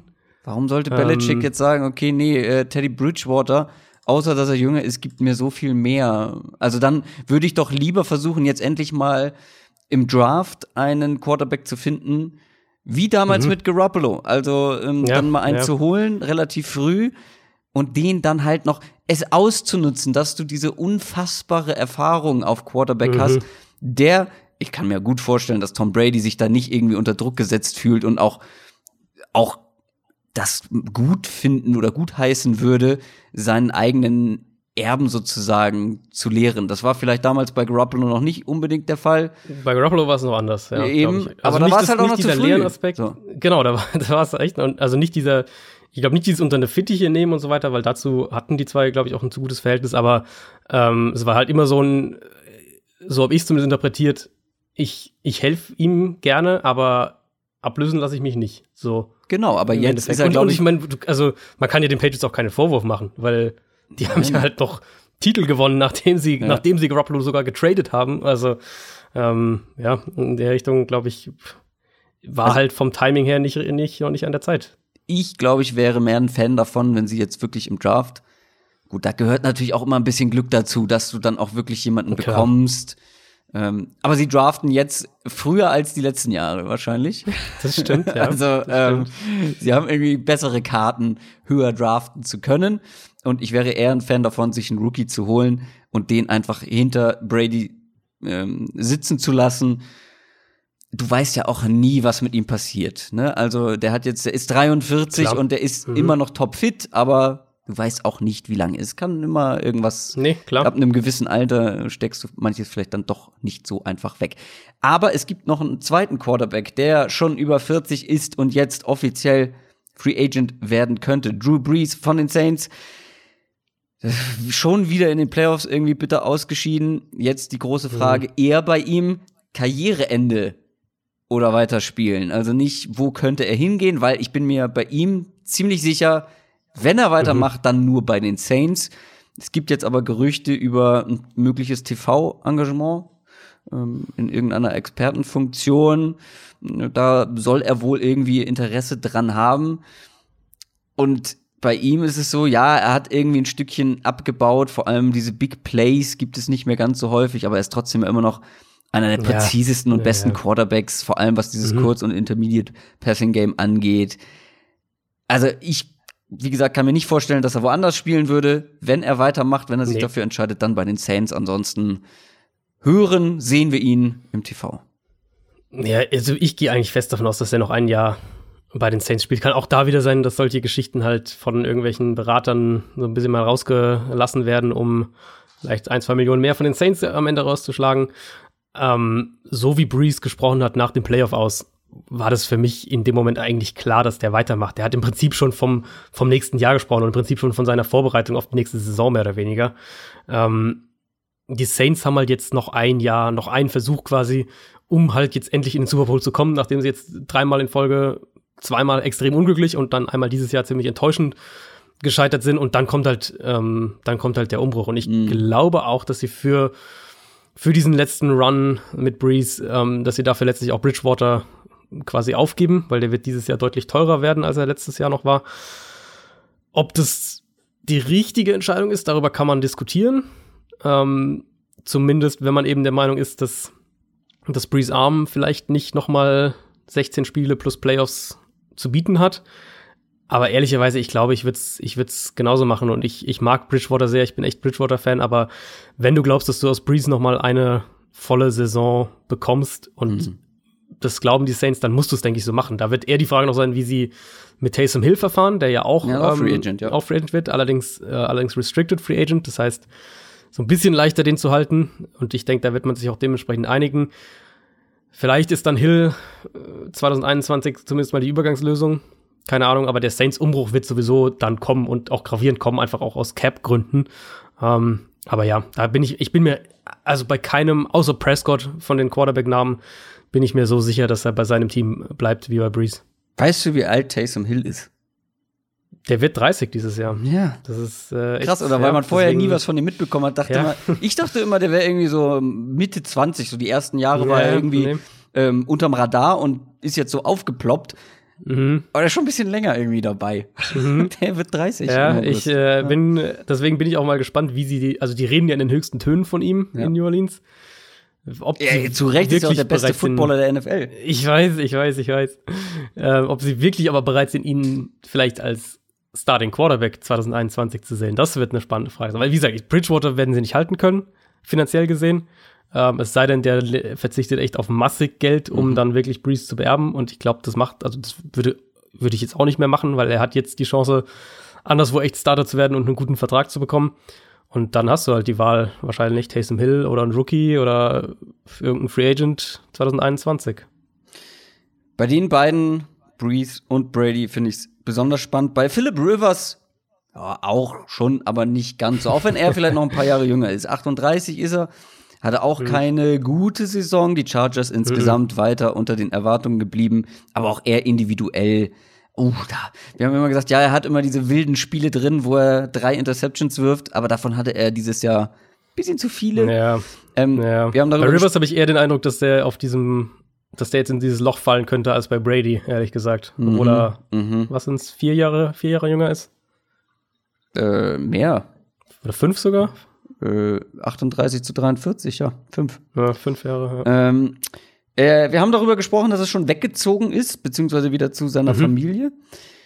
Also aus LA weg und wir sind uns beide auch relativ einig, dass es sehr unwahrscheinlich ist, dass er bei den Chargers bleibt. Ja. Aber, nee, auch, das, hier, ja. aber auch hier ist die Frage, spielt er weiter überhaupt? Wenn ja, mhm. dann bei einem neuen Team.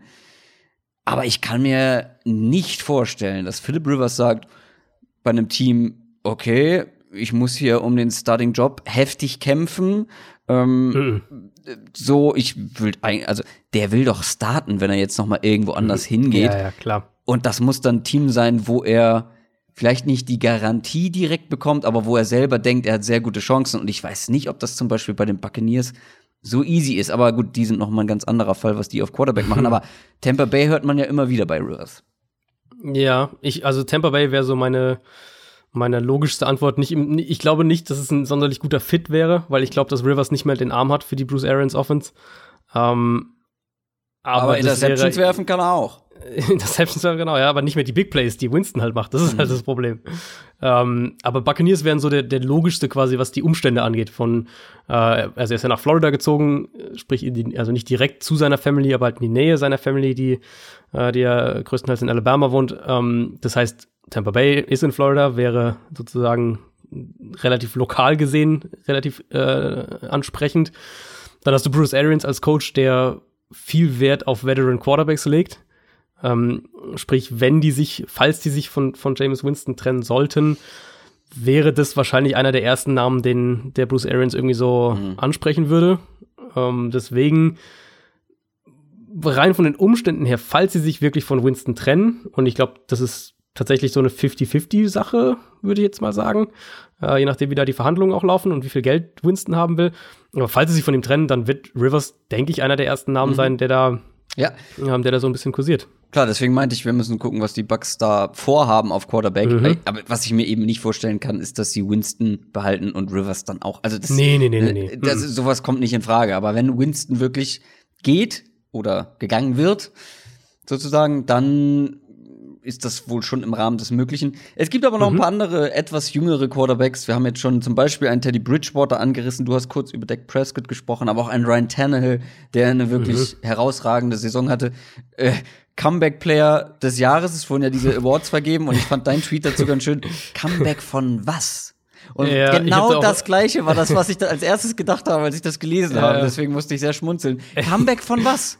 Ich habe da auch einige wirklich viele Antworten bekommen, also viele zustimmende Antworten auch und, und manche dann, die dann so, ähm, also manche natürlich haben geschrieben Comeback for the Dolphins. Ja, das ähm, und, ja okay. Und, äh, andere haben geschrieben so, haben also seine Verletzungen quasi aufgezählt. Das ist und, wie Frodo, der aus Mordor ja, zurückkommt. Ja, gut, okay. aber ähm, aber bei ihm ist halt das Ding, klar, er hatte auch schwere Verletzungen, Kreuzbandrisse und so weiter, aber die sind halt alle jetzt auch schon länger her. Der war letztes Jahr halt Starter in Miami und ja. gut, dann wurde er halt getradet und war dann halt den Anfang der Saison auf der Bank und dann hat er halt den Starter-Job übernommen. Aber ob ja. das jetzt reicht, finde als Comeback-Player von der Bank mhm. zu kommen und, und dann sehr gut zu spielen, keine Frage. Ähm, ist aber generelles Thema, dass dieser Award halt überhaupt keine Parameter hat. Äh, also du weißt ja gar nicht, es gibt, also es gibt offiziell gibt's keine Parameter, wer für den Comeback Player Award überhaupt klassifiziert und, und wer dafür äh, berechtigt ist. So. Das heißt, ja. Wer da hätte ich dann Fall wahrscheinlich doch eher andere, äh, Garoppolo zum Beispiel, der ja wirklich direkt jetzt von einem Kreuzbandriss zurückkam mhm. oder sowas. Wer vielleicht nächstes Jahr ein Comeback-Player werden kann, ist Teddy Bridgewater, der auch, mhm. wie gesagt, auf dem Markt ist. Andy Dalton von den Bengals. Die mhm. Bengals werden an Nummer eins äh, einen Quarterback picken. Ähm, dann bleibt eigentlich Klar, man könnte jetzt Dalton irgendwie noch sagen, hier, äh, wir holen zwar einen Quarterback, aber du kannst ja hier bleiben, wenn du Bock hast. Glaube ich nicht dran. James Winston ist auch noch so einer, auch den haben wir gerade schon angesprochen. Mhm. Also auch bei den etwas jüngeren Quarterbacks sind viele interessante Ja. Spieler jetzt zu haben, mehr oder weniger. Und auch so finde ich halt Spieler, die halt auch wirklich dieses Karussell ins Rollen bringen könnten. Dieses ganz, also, wenn wir jetzt zum Beispiel die Bears anschauen und sagen, Chicago kann eigentlich nicht mit Trubisky als einzige Option in die nächste Saison gehen, holen die sich einen, einen Andy Dalton zum Beispiel, um, um dem Konkurrenz zu machen. Und ähnliches kannst du bei den Colts sagen. Wollen die wirklich mit Brissett als klarem Starter in die Saison gehen? Oder holen die sich vielleicht einen, einen James Winston oder, oder einen Teddy Bridgewater oder was auch immer? Also so, Oh, Ähm, James Winston würde gar nicht passen.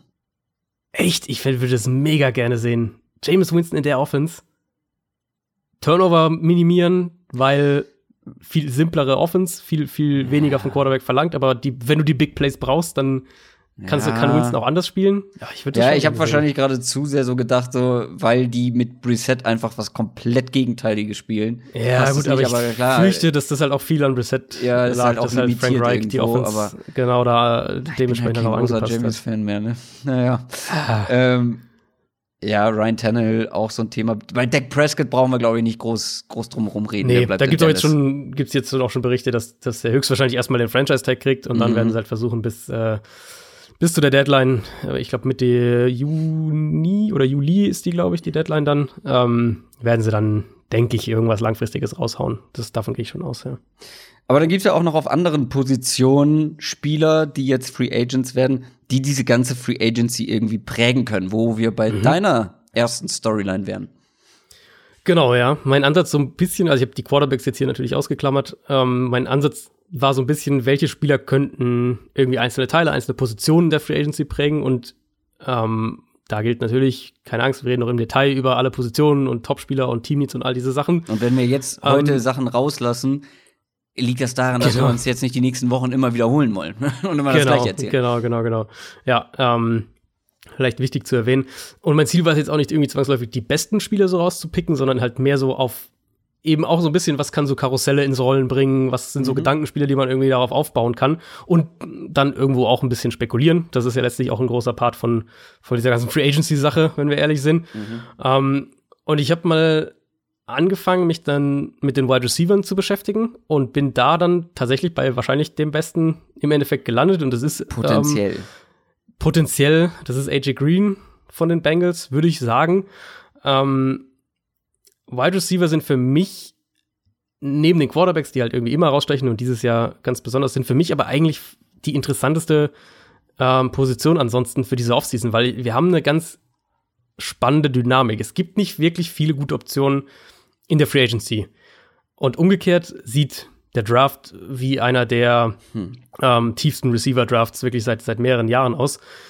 Gleichzeitig wissen wir aber auch, dass die allermeisten, nicht alle, aber die meisten Wide Receiver zumindest ein Jahr brauchen, um wirklich so richtig den Sprung vom College in die NFL zu schaffen und dann auch in der NFL ähm, wirklich krass zu produzieren. Wie gesagt, nicht alle, aber halt doch die meisten.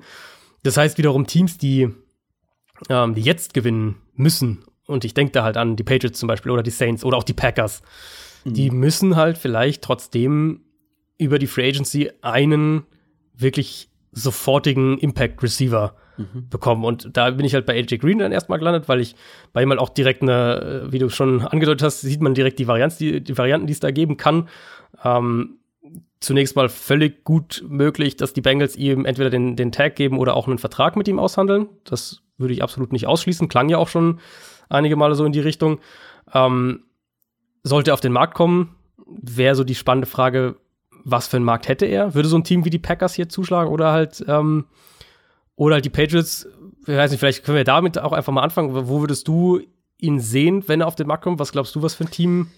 Ja, ich bin die ganze Zeit noch so ein bisschen würde? so, wenn du dir jetzt an eins aus Bengals Sicht einen, einen Rookie-Quarterback holst, Mhm, willst du dann wirklich die beste Waffe ihm wegnehmen und es ihm Das- ja. zusätzlich schwer machen, wo sie ja schon auch an der O-Line Probleme haben?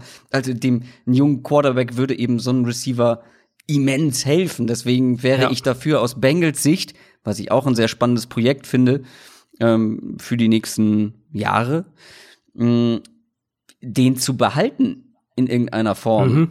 Oh, wenn er auf dem Markt wird, natürlich kommen die Patriots einem direkt irgendwie in den Sinn, weil er ist so ein, er kann, wenn er fit ist, wirklich so ein dominanter Outside Receiver sein. mhm. sie, den sie nicht haben und der ihnen auch gefehlt hat dieses Jahr. Klar, das ist der erste Gedanke, aber du hast ja auch schon ein paar Teams angesprochen, wie die Eagles zum Beispiel. Denen fehlt auch dieser, Eagles, ja. diese Outside-Waffe ähm, neben einem Deshaun Jackson, der ja jetzt auch nicht noch jünger wird. So, also mhm. ähm, da hat man ja letztes Jahr schon drüber gesprochen, wie viel kann der noch eine Offense geben. Ja, und da gibt's halt, also jedes Team, was eigentlich eine Schwäche auf Outside Receiver hat, könnte da in Frage kommen. Und wie du schon gesagt hast, vor allem welche, die ähm, im Titelfenster sind. Aber genau. ich, ich, ich sehe ihn trotzdem bei den Bengals. Also ich finde es gut. Ist, genau, nee, ist, ist, auch, äh, ist auch gut für meinen Punkt, weil das ist auch mein Gedanke. Ich glaube auch, dass er bei den Bengals bleibt. Und ich finde es auch sinnvoll, ähm, wie du schon, eigentlich du hast schon alles dazu angesprochen. Und dann gibt's halt diesen Trickle-Down-Effekt, weil wenn er in, in Cincinnati bleibt, ähm, und ich glaube, wir beide gehen davon aus, dass Amari Cooper in Dallas bleibt, wer ist dann überhaupt der Impact Receiver, um den sich die Teams streiten? Das ist dann wahrscheinlich Emmanuel Sanders oder Robbie Anderson, so diese Namen und, und da bin ich dann halt schon so ein bisschen, puh. Wenn Emmanuel Sanders okay, wirklich von den 49ers ja. weggeht, finde ich, kommen die auch für AJ Green in Frage, ne? Es stimmt auch, ja, ja. Ähm, und das sind, und, und gerade Robbie Anderson ist schon wieder ein, ein, relativ spezifischer Receiver. Klar, der kann mehr als nur schnell laufen, aber das ist halt schon so seine, seine erste Calling Card quasi. Also das bräuchten ähm, zum Beispiel die Eagles nicht. Genau, gut, also man könnte argumentieren, wenn du, wenn du, wenn du äh, nicht wieder so abhängig sein willst von Deshaun Jackson, dann wird es auch da wieder Sinn machen. Aber ja, zum aber, Beispiel Robbie Anderson mhm. fände ich bei den Packers sehr, sehr sinnvoll, weil es eigentlich eine mhm. super Ergänzung mhm. zu Devante Adams ähm, wäre. Aber ich finde halt, von diesen Namen reden wir halt dann schon.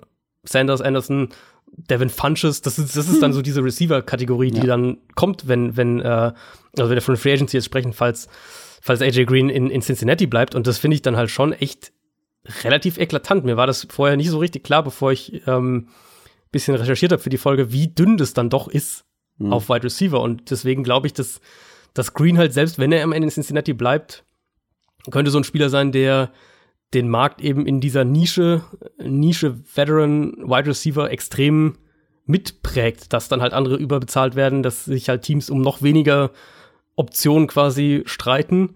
Und ähm, ja, wir haben das wir haben es ja eigentlich die ganze Saison über thematisiert. Patriots brauchen dringend Waffen, die Packers sind außerhalb von Devante Adams nicht gut aufgestellt, die Saints sind außerhalb von Michael Thomas auf Wide Receiver nicht gut genug.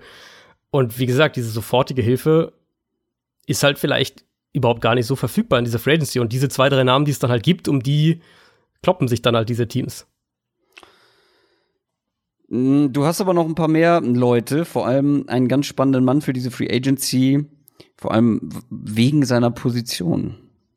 Ja, der äh, gefällt dir natürlich besonders. Ähm, das ist Derrick Henry. ich, ich vermute, das kommt nicht, nicht sonderlich überraschend, dass Henry jetzt nicht in meiner Top 10 Free Agents irgendwie sein wird. Ähm, ja. Wahrscheinlich ja, wird er irgendwo so um Platz 20 oder sowas für mich am Ende stehen. Aber mein Ansatz dazu war eher, wo steht die Running Back Position in NFL kreisen. Ja, aber und das finde ich schwierig in dem, mit dem Beispiel. Ja, warte, warte, warte, ja. lass, mich, lass, mich kurz, lass mich kurz ausführen. Ähm, also wir sprechen ja hier auch im Podcast häufiger drum, Social Media kriegt man es eh immer mit. Ähm, in, so unserer, ganze, in unserer kleinen Nerd-Twitter-Blase. Ja, gut, das stimmt. Ja. also. Ähm, äh, wie, viel, wie viel Wert hat ein Running Back? Wie viel sollte man in die Position investieren? Ich glaube schon, dass sich in eben in dieser Nerd-Bubble quasi ist der Ansatz, dass man eben keine großen Ressourcen in die Position stecken soll, in unterschiedlicher, äh, in unterschiedlicher äh, extremen Auslegung, aber vom Grundansatz her ist es schon so verbreitet, einfach weil der Unterschied zwischen den absoluten Top-Backs und irgendwie dem Nummer 25-Back zu gering ist, als dass es eben diese Ressourcen rechtfertigt und, und Running Backs halt zu abhängig sind von, von den Umständen. Aber die Liga hat uns ja die letzten Jahre mehrfach gezeigt, dass sie das halt doch noch anders sieht. Und wir mhm. hatten die tollen Verträge von Todd Gurley, von David Johnson, diesen Monster-Deal für Zeke Elliott, ähm, die Jets mit Le'Veon Bell. Und das führt uns dann halt natürlich zu Henry, weil er ist jetzt sozusagen dieses Jahr der, der am ehesten so der, der Parameter dafür ist. Wir hatten ähm, ja schon mal über einen möglichen Henry-Vertrag gesprochen hier im Podcast. Ich vermute, dass das sich, das, was er fordert, zumindest wird sich irgendwo zwischen Gurley, Bell, Elliott so da einpendeln. Ähm, also irgendwas in die Richtung 40 Millionen Dollar garantiert, 14, 15 Millionen pro Jahr, so diese, diese Ecke. Und das wäre mir halt, also finde ich aus Teambuilding-Sicht wäre das ein ziemlicher Fehler. Und dann ist die erste Frage, die man stellen muss, und, und die gebe ich einfach mal an dich weiter. Glaubst du, die Titans halten ihn vor der Free Agency? Also glaubst du, die machen vor der Free Agency einen, einen Deal mit ihm fix? Ah, schwierig. Wir haben schon mal ja etwas ausführlicher über ihn gesprochen. Ich glaube, im Mailback war es. Und da war ja am Ende meine, mein Fazit, zu dem ich, glaube ich, im Laufe des Podcasts oder während wir darüber gesprochen haben, gekommen bin. Ich glaube, beziehungsweise fangen wir andersrum an. Ich würde das, was er verlangt, ihm wahrscheinlich nicht zahlen. Ich glaube aber, dass die Titans es machen. Mhm. Wann sie das machen, ob sie es vor der Free Agency machen, ja, ich Ja, kann gut, es mir, ich ja- kann's mir ja tatsächlich ein, sehr gut äh, vorstellen. Das ist ja schon ein Faktor, weil das ist ja schon Ja. auch so, so ein bisschen so ein Drahtseilakt. Weil sagen wir mal, jetzt die Titan, Titans bieten ihm irgendwie, Ja, aber keine Ahnung, 30 Millionen garantiert und, und 11 Millionen im Jahr und er zockt und riskiert, kommt auf den Markt und bekommt vielleicht kein entsprechendes Angebot von anderen Mhm. Teams. Da muss er gegebenenfalls am Ende für noch weniger in Tennessee doch irgendwie unterschreiben. Also weißt du, deswegen ist es ja, es gibt ist es ja wenig, schon so ein Spagat irgendwie. also es gibt wenig Teams, das war glaube ich auch, als wir McCaffrey und einen möglichen Trade irgendwie als Thema hatten. Mhm. Es gibt wenig Teams, die so einen richtig krassen Need gerade auf Running Back haben und vor allem für einen, der halt wirklich fast ausschließlich nur im Running Game Mhm. seine, seine Qualitäten ausspielen kann. Ja, Und im ja. Passing Game maximal irgendwie so im Screen, mit Screens. So. Ähm, Gerade dafür ist der Markt, finde ich, aktuell relativ begrenzt, wenn man so mal durch die Teams geht.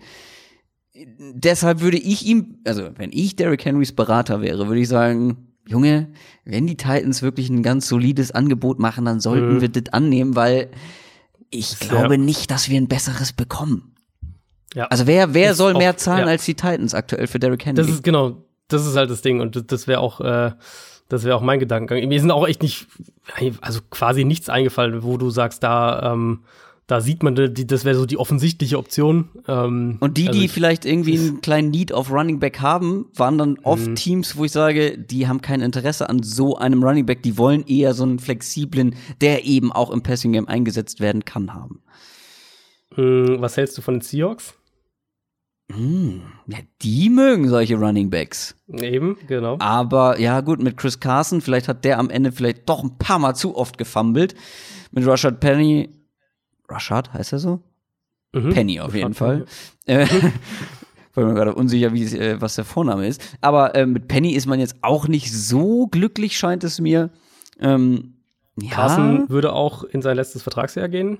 ja. Wäre natürlich ein, Könnte man sehen, oder? Wäre natürlich auf sehen. jeden Fall äh, ein biestiges Duo, Chris Carson und Derrick Henry in einem Backfield. Ähm, Ja, und, und also wenn ja, ein Team, glaube ich, ja. für, für einen Running Back Geld ausgeben würde, dann wären es wahrscheinlich die Seahawks. Aber so viel? um das, ich meine, die äh, lassen gerade einen undrafted Free Agent starten. Oder Ja. einen Late-Round-Pick, weiß ich jetzt gar nicht. Was war Carson? Nee, wo, Boah, ich glaube undrafted, ja. also, ähm, schauen. Aber es ist, ja, ja, ich, also, ich, also wenn man es weiterdenkt, finde ich, weil du jetzt auch gerade gesagt hast, wer gibt so viel Geld für ihn aus, ähm, es ist so ein bisschen halt anders als bei, bei den Wide Receivern, wo der Markt sehr, sehr begrenzt ist, finde ich, gibt es halt auf Running Back echt Optionen. Du hast halt einen Melvin Gordon, du hast einen Mhm. Kenyon Drake, falls Arizona den nicht halten sollte. Und falls sie ihn halten, dann wird wahrscheinlich David Johnson ein Trade, Mhm. eine Trade-Option sein. Ähm, du hast einen Matt Breeder, du hast einen Lamar Miller, Carlos Hyde wird Free Agent. Austin Eckler wird zwar nur Restricted Free Agent, also falls die, falls die Chargers den halten wollen, werden sie das hinkriegen, aber sollte der auf den Markt kommen, fände ich auch eine super, super spannende Option eben für diese, für diese äh, Receiver, Receiving Back Rolle so ein bisschen mehr.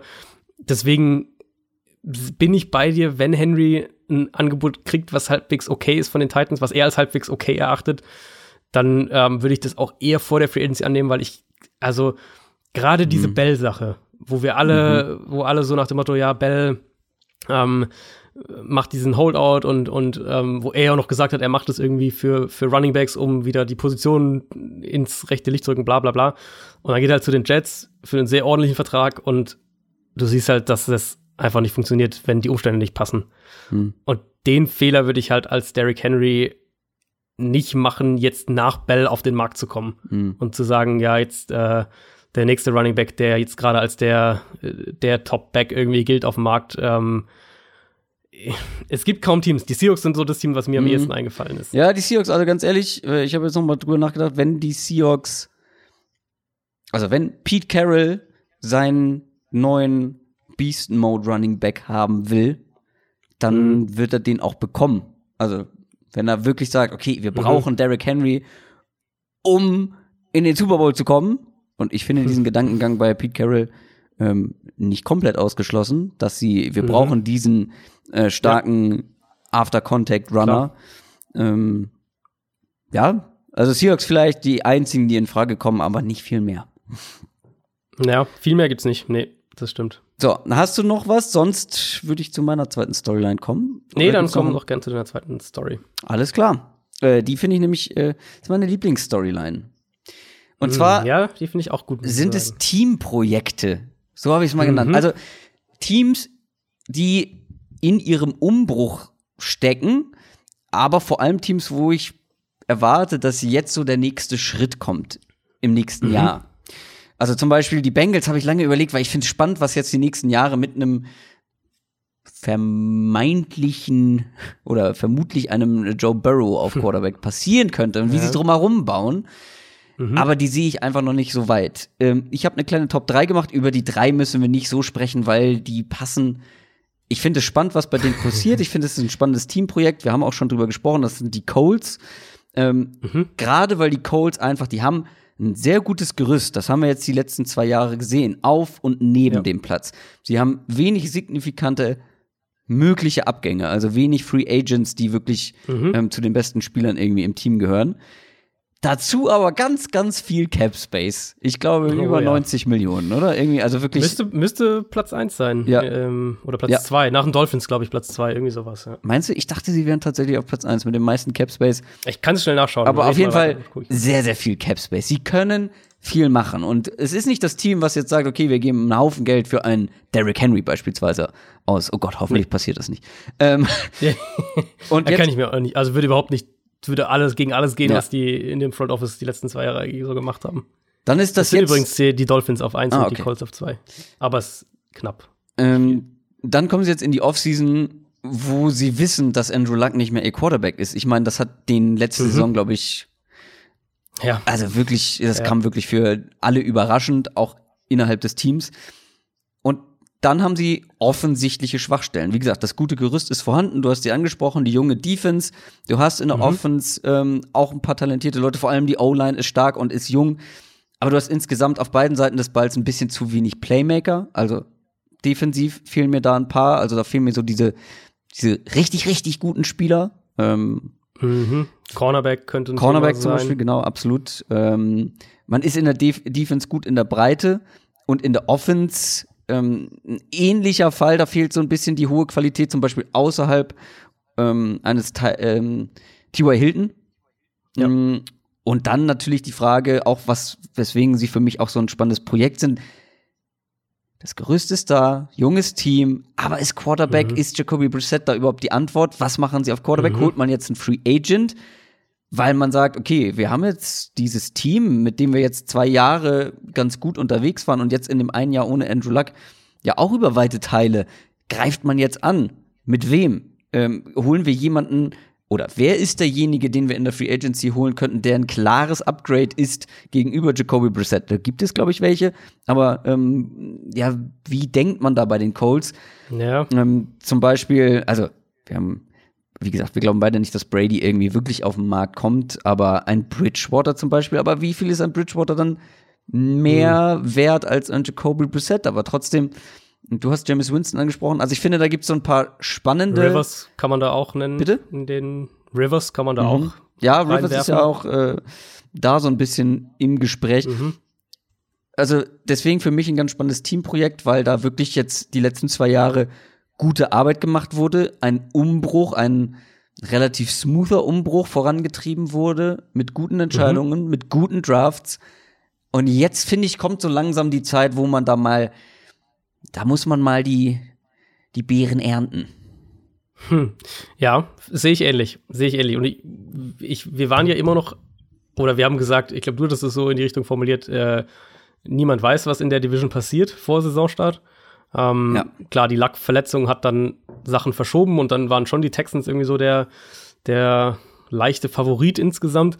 Aber es war ja immer noch eng. Also die Division war ja immer noch ganz lange auch weit offen Ja. und dann auch noch Ja, ganz lange noch ein Zweikampf mit den Titans. Also ähm, die jetzt ja erst äh, zwei Spieltage vor Saisonende, glaube ich, durch die direkten Duelle dann äh, mit entschieden worden, aber die Colts haben halt die Basis, um sich diese Division auch zurückzuholen. Aber ich glaube, das schaffen sie nicht mit, mit äh, Brissett. Für mich ist Brissett halt ein Low-End-Starter oder halt wirklich ein High, High, High-End-Backup. Mhm. Ähm, aber ich sehe ihn halt nicht als den Quarterback, wo du sagst, mit dem geht unser Super Bowl-Fenster auf. Mhm. Und deswegen wäre es für mich, sehe ich ähnlich wie du, wäre es für mich jetzt so der Zeitpunkt, um ähm, um das Geld auch zu investieren, um mhm. die Ressourcen zu investieren. Sie müssen Anthony Costanzo, den Left Tackle, halten. Der, der hat einen auslaufenden ja, Vertrag. Stimmt, das ist so der. Ähm, mhm. Genau, der, der, wird, der wird wahrscheinlich auch nicht billig sein, weil O-Liner sind immer teuer, wenn die, äh, wenn die, wenn deren Vertrag, Verträge auslaufen. Gute O-Liner natürlich. Ähm, Eric Ebron müsste auch einen auslaufenden Vertrag haben. Ist die Frage, ob sie den halten wollen oder ob sie den anderweitig ersetzen. Aber da könntest du halt argumentieren, wenn die sich eben einen dieser Receiver vielleicht auch sogar holen und halt einen der Quarterbacks. Ob das, also wie gesagt, ich fände Winston super spannend in der Offense. Ob das James Winston ist, ob das ähm, ein Bridgewater ist, wer, wie auch mhm. immer. Wenn sie dieses, wenn das, wenn diese Upgrades quasi sitzen, mh, dann reden wir bei den Colts halt auch wieder von einem Playoff-Team und, und, und vielleicht halt auch mehr. Ich, ich tue mich im Moment schwer damit zu sagen, dass das mit Brissett im Rahmen des, des realistisch Möglichen ist, dass du echt auch in den, in den Playoffs dann wirklich auch angreifst. Ich glaube, das wird nichts mit unter zwei Stunden. Ich habe noch zwei Teams, zwei Teamprojekte und dann hast du noch eine ganze Storyline. Deswegen mache ich schnell mm. mal weiter mit meiner Nummer zwei und das sind die Raiders. Die Raiders, ja, okay. Eins meiner oder ein Teamprojekt, was ich. Hätte jetzt zwei andere Teams erwartet, aber okay. Du hättest zwei andere Teams erwartet. Na, eins wirst also, du vielleicht, eins wirst du wahrscheinlich genau, richtig haben, die eins, aber okay. kannst du mir ja gleich mal sagen, welches Team du mhm, dann noch erwartet hättest. Die Raiders klar, ich habe ja eine kleine Vorliebe schon für die Raiders und ich war in den letzten Jahren mhm. sehr skeptisch und fand das gar nicht gut, was da passiert ist. Ich bin kein riesiger John Gruden-Fan. Hm, hat jetzt in diesem Jahr gab es positive Tendenzen und man ist jetzt ja. im nächsten Jahr dieses, dieses groß angelegten Umbruchs. Du kannst dieses Projekt entwickeln und auch hier gibt es zum Teil so ein paar junge, talentierte Spieler. Man hatte auch viele Draftpicks. Ähm, also hier ist junges Talent vorhanden. Es gibt aber noch sehr mhm. viele Schwachstellen und deswegen finde ich, ist es immer noch ein sehr spannendes Projekt. Und für mich die größte Frage ist auch hier bei den Raiders, was machst du auf Quarterback? Weil mhm. mit Derek Carr wirst du, wirst du auf kurz oder lang kein Titelkandidat. Bin ich der Meinung. Und dann ist halt jetzt die Frage, ja, so. draften sie ein und benchen dann K für den im Zweifelsfall. Free Agency, auch hier dann natürlich die Frage, kriegst du jemanden, der wirklich ein klares Upgrade gegenüber Derek Carr ist? Ich bin dafür, dass man in Runde 1 einen Quarterback draftet.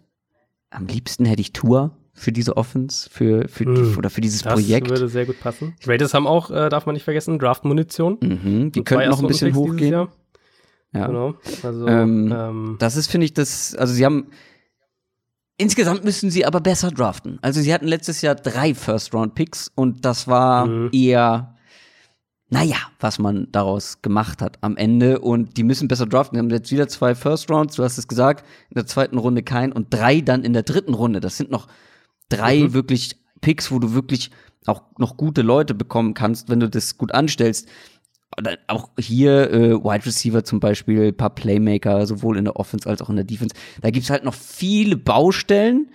Trotzdem, ich stelle mir halt so vor, ich finde es halt insgesamt ein spannendes Teamprojekt, weil es, wie gesagt, auch der nächste Schritt äh, in diesem ganzen Umbruch ist. Zum Beispiel sind deshalb auch die Panthers für mich jetzt noch nicht mit drin, auch wenn ich das insgesamt spannend finde. Aber wir gucken auf mhm. diese Offseason. Und für die Offseason okay, ja, dieses die, Jahr ja, äh, ja. sind die Raiders für mich sehr spannend.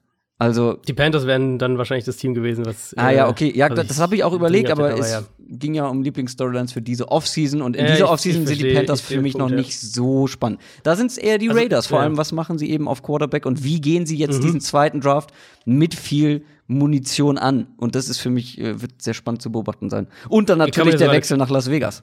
Nicht zu vergessen. Genau, und, und man kann ja sogar eine Connection ziehen, ähm, weil die, die, die Panthers sind ja quasi in dem Stadium des Umbruchs, wo äh, wo Leute abgegeben und Ressourcen gesammelt werden, mhm. ähm, sind die Raiders vielleicht ein Team, das an Cam Newton Interesse hätte, mhm. zum Beispiel. Weil die Raiders, ich glaube, dass das auch so ein bisschen ein Faktor ist, nicht so extrem jetzt bei den Chargers, wo man echt sagt, die brauchen jemanden, der. Das wäre schon ähm, fancy. diese- also Cam Newton diese- in Las Vegas. Genau, aber halt, genau, mit dem Umzug nach Las Vegas und, und du holst dir so ein bisschen so einen Zuschauermagneten auch und auch ein klares Upgrade. Also Cam Newton ist, wenn Cam Newton bei 100% ist, und das ist natürlich die Voraussetzung, aber dann ist er ein definitiv ein Upgrade über Derek Carr. Ja, und, und ich glaube auch ein Quarterback, an dem, an dem Gruden seine Freude hätte. Also das durchaus vorstellbar. Ich finde auch diese, diese Brady-Gerüchte glaubhaft. Also ich kann mir das vorstellen, dass die an Brady Interesse hätten, sollte der wirklich das verfügbar würde werden. irgendwie nicht zu dem etwas länger angesetzten Umbruch würde nicht dazu passen. Cam nicht. Newton schon eher, wenn er fit bleibt, hat er bestimmt noch Ja. ein paar gute Jahre vor sich. Aber das wird ja allem Aber widersprechen, was man jetzt äh, die letzten Jahre Ja, du kannst ja, hat. du kannst ja Brady für halt für ein Jahr holen und dann draftest du nächstes Jahr ein. So in diese Richtung irgendwie. Oder halt Brady für zwei Jahre logischerweise holen und, und draftest du nächstes Jahr ein. Mhm. Ähm, Da ist ja quasi nur der Platzhalter sozusagen ausgetauscht und der, der Platzhalter wäre dann besser. Und sowas würde Brady, glaube ich, nicht machen, weil er geht zu einem Team, mit dem er direkt angreifen kann. Und ich glaube, so weit sind die Ja, Raiders doch das noch nicht, um den sein. Titel mitzuspielen. Je nachdem, Nee, das- wie das- sie dann das draften, ist aber mh, eher ja. nicht. Nee, das, ist- das ist auf jeden Fall ein Punkt. Aber ich sehe es halt schon, ich finde, die Raiders sind halt vor allem spannend wegen der Quarterback-Position. Genau. Und da, wir hatten ja letztes Jahr schon in der Offseason drüber spekuliert, wo ähm, die Raiders sich ja auch sehr konkret mit Quarterback-Prospects getroffen haben vor dem Draft. Äh, also mit, mit hohen Quarterback-Prospects, mit Kyler Murray, ich hätten- glaube auch mit Haskins. Wenn Kyler Murray an Ähm, vier noch da gewesen wäre, was ja unwahrscheinlich gewesen Genau. ist, äh, Ähm, dann hätten die da, glaube ich, zugeschlagen. Ja. Mm, Und deswegen für mich auch so ein Team, was ich extrem interessant finde, weil auch wieder, so das, was ich ja häufiger sage, in der, in der Offseason zeigen uns Teams wirklich, was Mhm. sie von ihrem Team halten und in welche Richtung sie gehen Mhm. wollen und so weiter.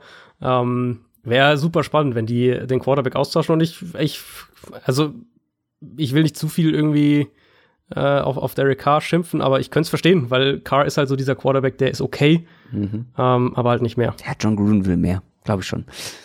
Mhm. Und meine Nummer eins ist, na? Miami.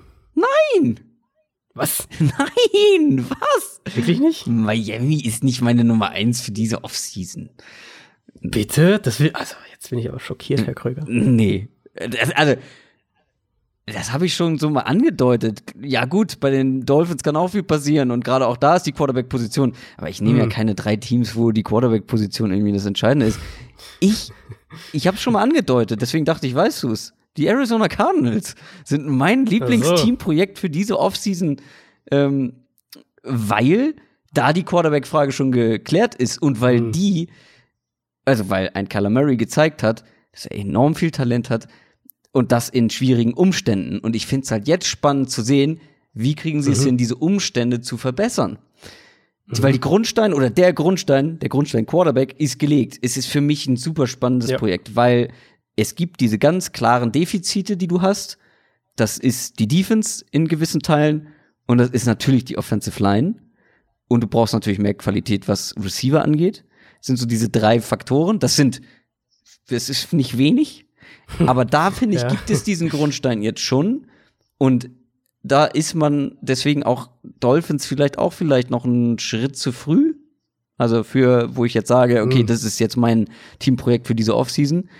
Bei den Cardinals, ich bin super gespannt, was sie jetzt mit ihrem hohen Pick machen, ob sie wirklich einen dieser vor allem zwei mega, mega guten Wide Receiver nehmen äh, und Mhm. Murray diese herausragende Waffe an die Hand geben. Wie verstärken sie die O-Line? Das ist immer schwierig, weil es gibt viele Teams, die ihre O-Line verstärken wollen und müssen. Ähm, Defense, glaube ich, ist es auch ein ganz guter Draft. Ähm, bin ich jetzt noch nicht so tief im Thema, aber ähm, glaube ich auch für manche Positionen ganz solider Draft. Das finde ich super spannend, was da jetzt in den nächsten Monaten passiert, wie sie eben Kyler Murray bessere Umstände garantieren können. Also ich hatte an Miami gedacht, weil ich für mich sind halt, aber dann äh, haben wir glaube ich einfach so ein bisschen andere äh, andere Ideen von diesen Umbruchgeschichten. Ich finde halt die Dolphins sind jetzt gerade an diesem extrem spannenden Punkt im Umbruch, weil sie halt an dieser Weichenstellung quasi sind. Jetzt Ja, hast du diese Ressourcen angesammelt und jetzt musst du sie investieren und, und, und jetzt ist der Knackpunkt quasi. Also Ressourcen sammeln, indem du halt deine Spieler wegtradest und so weiter, das ist nicht so schwer. Und da waren auch gute Trades dabei, Tunsil vor allem, wo du vielleicht mehr rausgeholt hast, als äh, man Mhm. gedacht hätte, aber im Endeffekt ist es vom Grundprinzip her nicht schwierig. Jetzt, jetzt kommt der schwierige Teil. Jetzt kommt der, der Teil, Ja. wo du dein Team halt aufbaust. So. Deswegen, aber ich verstehe deinen Punkt schon und, und ähm, also aus, aus persönlicher Sicht bin ich natürlich bei den Cardinals auch relativ weit drin. Ähm, und diese Fragen, die du gerade stellst, die werden jetzt schon extrem in den ganzen Fankreisen und, mhm. und ähm, Team, Teamberichtkreisen quasi äh, diskutiert, weil es natürlich Free Agency, ich glaube, dass der Fokus sein wird in der Free Agency, äh, in beide Lines zu investieren, O-Line mhm. und D-Line, und dann eben im Draft möglichst flexibel zu sein.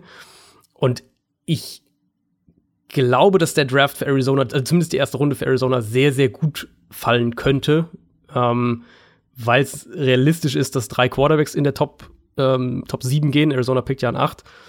Wahrscheinlich noch, ähm, ich vermute, Simmons, der Linebacker, wahrscheinlich gehen wird. Vielleicht ein O-Liner. Aber du hast vermutlich an 8 die Wahl zwischen irgendwie zwei O-Linern und den beiden Wide Receivern, mhm. so grob gesagt. Das heißt, du könntest halt auch wirklich auch noch mal drei, vier Spots irgendwie zurücktraden, wenn du das machen willst. Wird extrem spannend. Ich, mein Gefühl im Moment ist für Arizona, ähm, hol einen Starter, einen O-Line-Starter in der Free Agency und nimm den Receiver im Draft. Mhm. Und in jedem Fall ist mein, meine ganz klare Meinung, du hast jetzt diesen Quarterback, der sah extrem gut aus als Rookie und um den herum willst ja, du jetzt genau. dein Titelfenster öffnen. Genau. Deswegen muss dieser muss die Priorität auf der Offense liegen.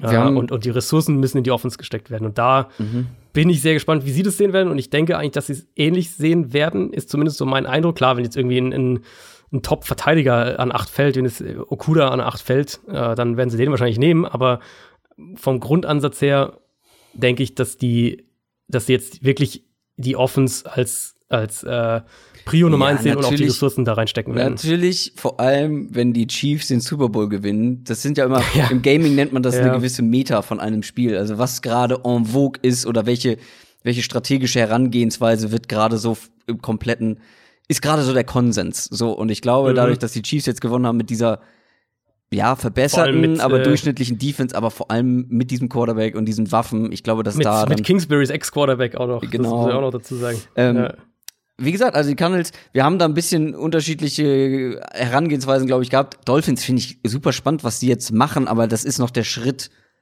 Ist dir noch ein Schritt Ist mir noch ein Schritt quasi, ja. davor. Okay. Also sowohl die Raiders als auch die Colts sind ja auch schon einen Schritt weiter. Ähm, du hast quasi auf Teams geschaut, die dann mit einem idealen Umbruch genau. nächste Saison angreifen Mit könnten. einer idealen Offseason so, vom, vom, Ding, genau. Mhm. Werden vor allem die Colts ähm, ein sehr interessantes Team und die Raiders und Cardinals mit einem perfekten Offseason. Und die Cardinals mhm. natürlich ähm, allein wegen Kyler Murray, ähm, wenn der wirklich gute mhm. Umstände bekommt. Bin ich sehr, sehr gespannt. Du hast jetzt gerade schon so die ersten Picks des Drafts angesprochen, ja. jetzt aus Cardinals ja. Sicht, aber deine zweite Storyline handelt von dem Draft und vor allem der ganz obersten Etage, der Spitze des Drafts. Mhm. Finde ich halt ist das, was, klar, jetzt ist erstmal Free Agency im Fokus, aber wir beide befassen uns ja auch schon mit, mit Draft Prospects, haben schon ja. angefangen, Spiele anzuschauen. Und ähm, ich werde ich werd nicht hinterherkommen, sage ich jetzt schon mal. Ich bin, boah, das wird, das ja, wird hart, ist, aber äh, ich gebe mein Bestes. Ähm, wir, wir, sind an, wir sind an Unterstützung für Christoph dran im Podcast. Ja.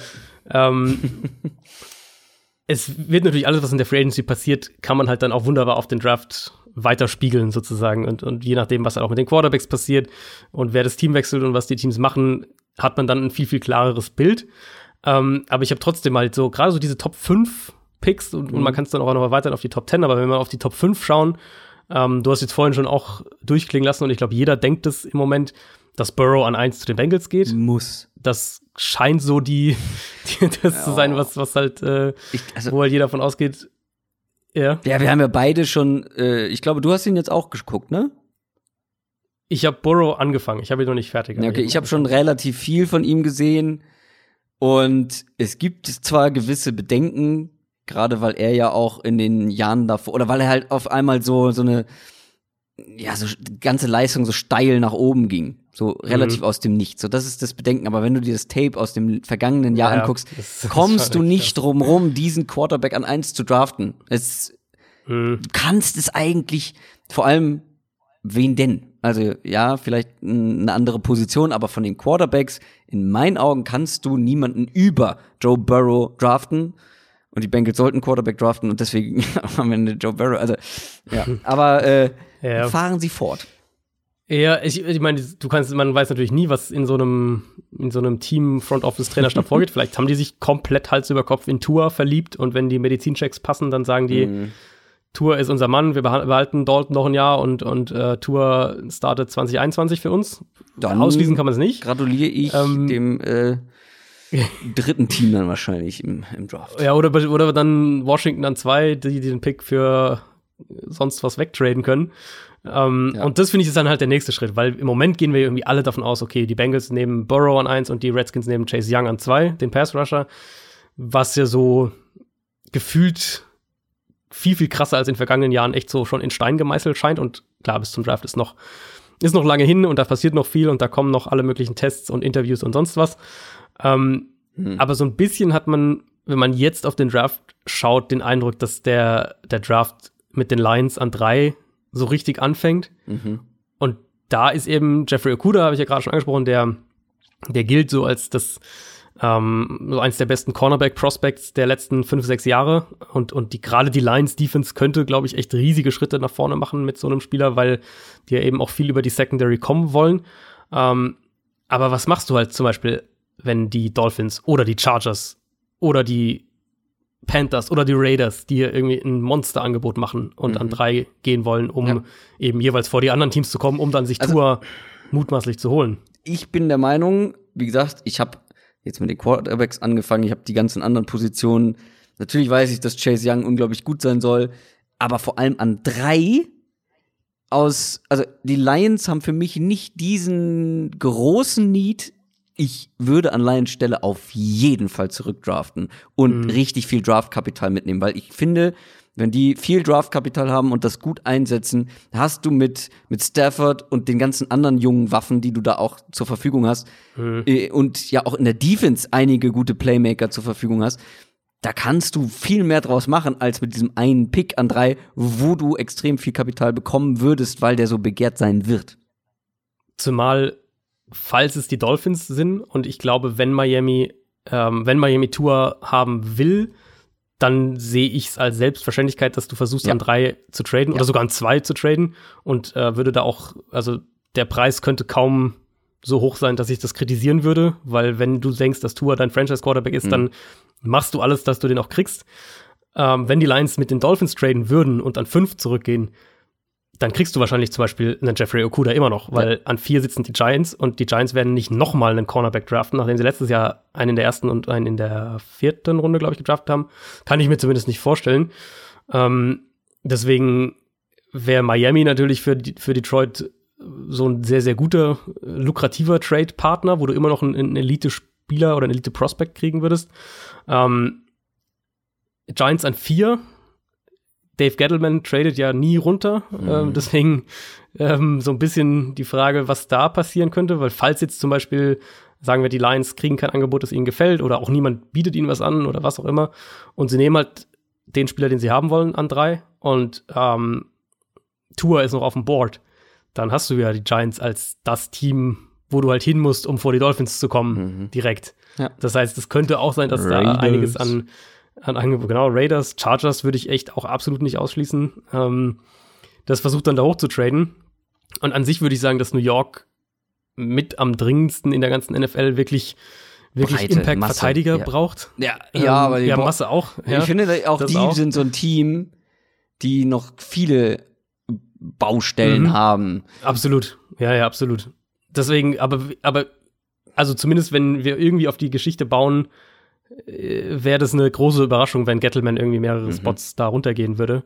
Ähm, ich bin halt andererseits, wie ich es jetzt bei Arizona ja auch gerade gesagt habe, ich bin halt ein Vertreter davon, dass wenn du deinen Quarterback glaubst gefunden zu haben, dass du um den auch die Offense aufbaust. Mhm. Und deswegen könnte hier auch der erste Tackle oder auch der erste Receiver gehen. Würde ich auch nicht ausschließen bei den Giants. Und dann halt Miami an fünf, so ein bisschen, wie gesagt, der, der Gegenschlüssel zu drei, zu den Lions an drei für diesen Draft, weil, weil Miami hat das Kapital, um an drei oder auch an zwei, wie gesagt, zu traden. Die könnten, wenn sie es wollen, da auch jeden Mitbieter ähm, überbieten. Chargers, Panthers, Raiders, wen auch immer. Chargers an sechs sind halt dann auch die nächste Wildcard. Ja, die könnten ja auch ganz viele Wildcards ähm, dann der, der könnten Gegend. ja auch genau auf, auf Quarterback gehen, könnten auch hochtraden. Äh, Panthers sind dann, glaube ich, an sieben. Die werden ja das gleiche Thema. Die allerdings auch ein Kandidat, um zurückzutraden. Das heißt, die könnte ich mir auch vorstellen, dass die nach hinten gehen. Also ich glaube wirklich, deswegen bin ich auf diese Storyline auch so gekommen.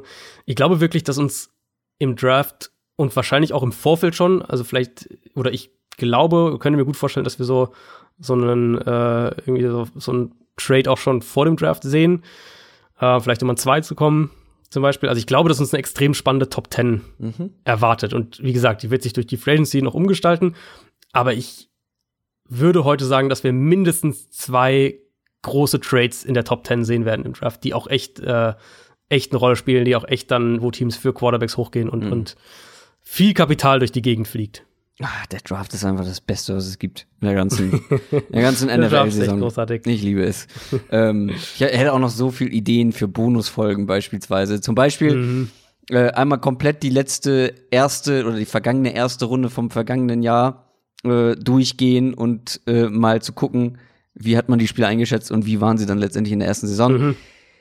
Ich komme zu nix, Leute. Aber ich gucke mir lieber jetzt erstmal Prospects an für den diesjährigen Draft, ja. weil sonst hänge ich da hinterher. Mhm. Ah, ich brauche mehr Zeit. Ich brauche einfach mehr Zeit. Noch mehr Zeit für Football. Hm.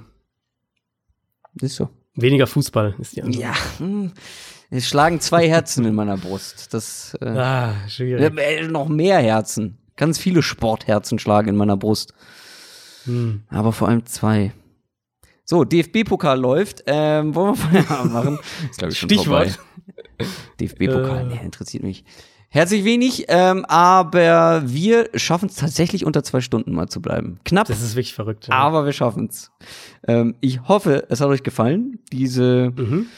mh, diese etwas veränderte Folge, einmal mit dem Rückblick auf den Super Bowl und einmal mit dem kleinen Ausblick. Wir haben jetzt keine Awards gemacht. Die ganz aufmerksamen Hörer werden es vielleicht mitbekommen haben. Die hatten wir angekündigt, haben wir nicht gemacht. Unsere Award-Folge wird ausgelagert.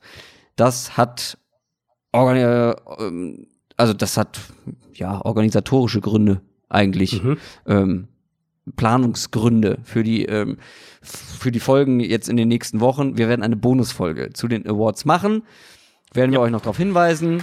Wo? Natürlich bei Instagram und bei Twitter. Wer nicht folgt, sollte es nachholen. YouTube natürlich auch. Und dann wünsche ich euch eine schöne Woche. Hören uns nächsten Donnerstag wieder. Macht's gut. Tschüss. Ciao, ciao.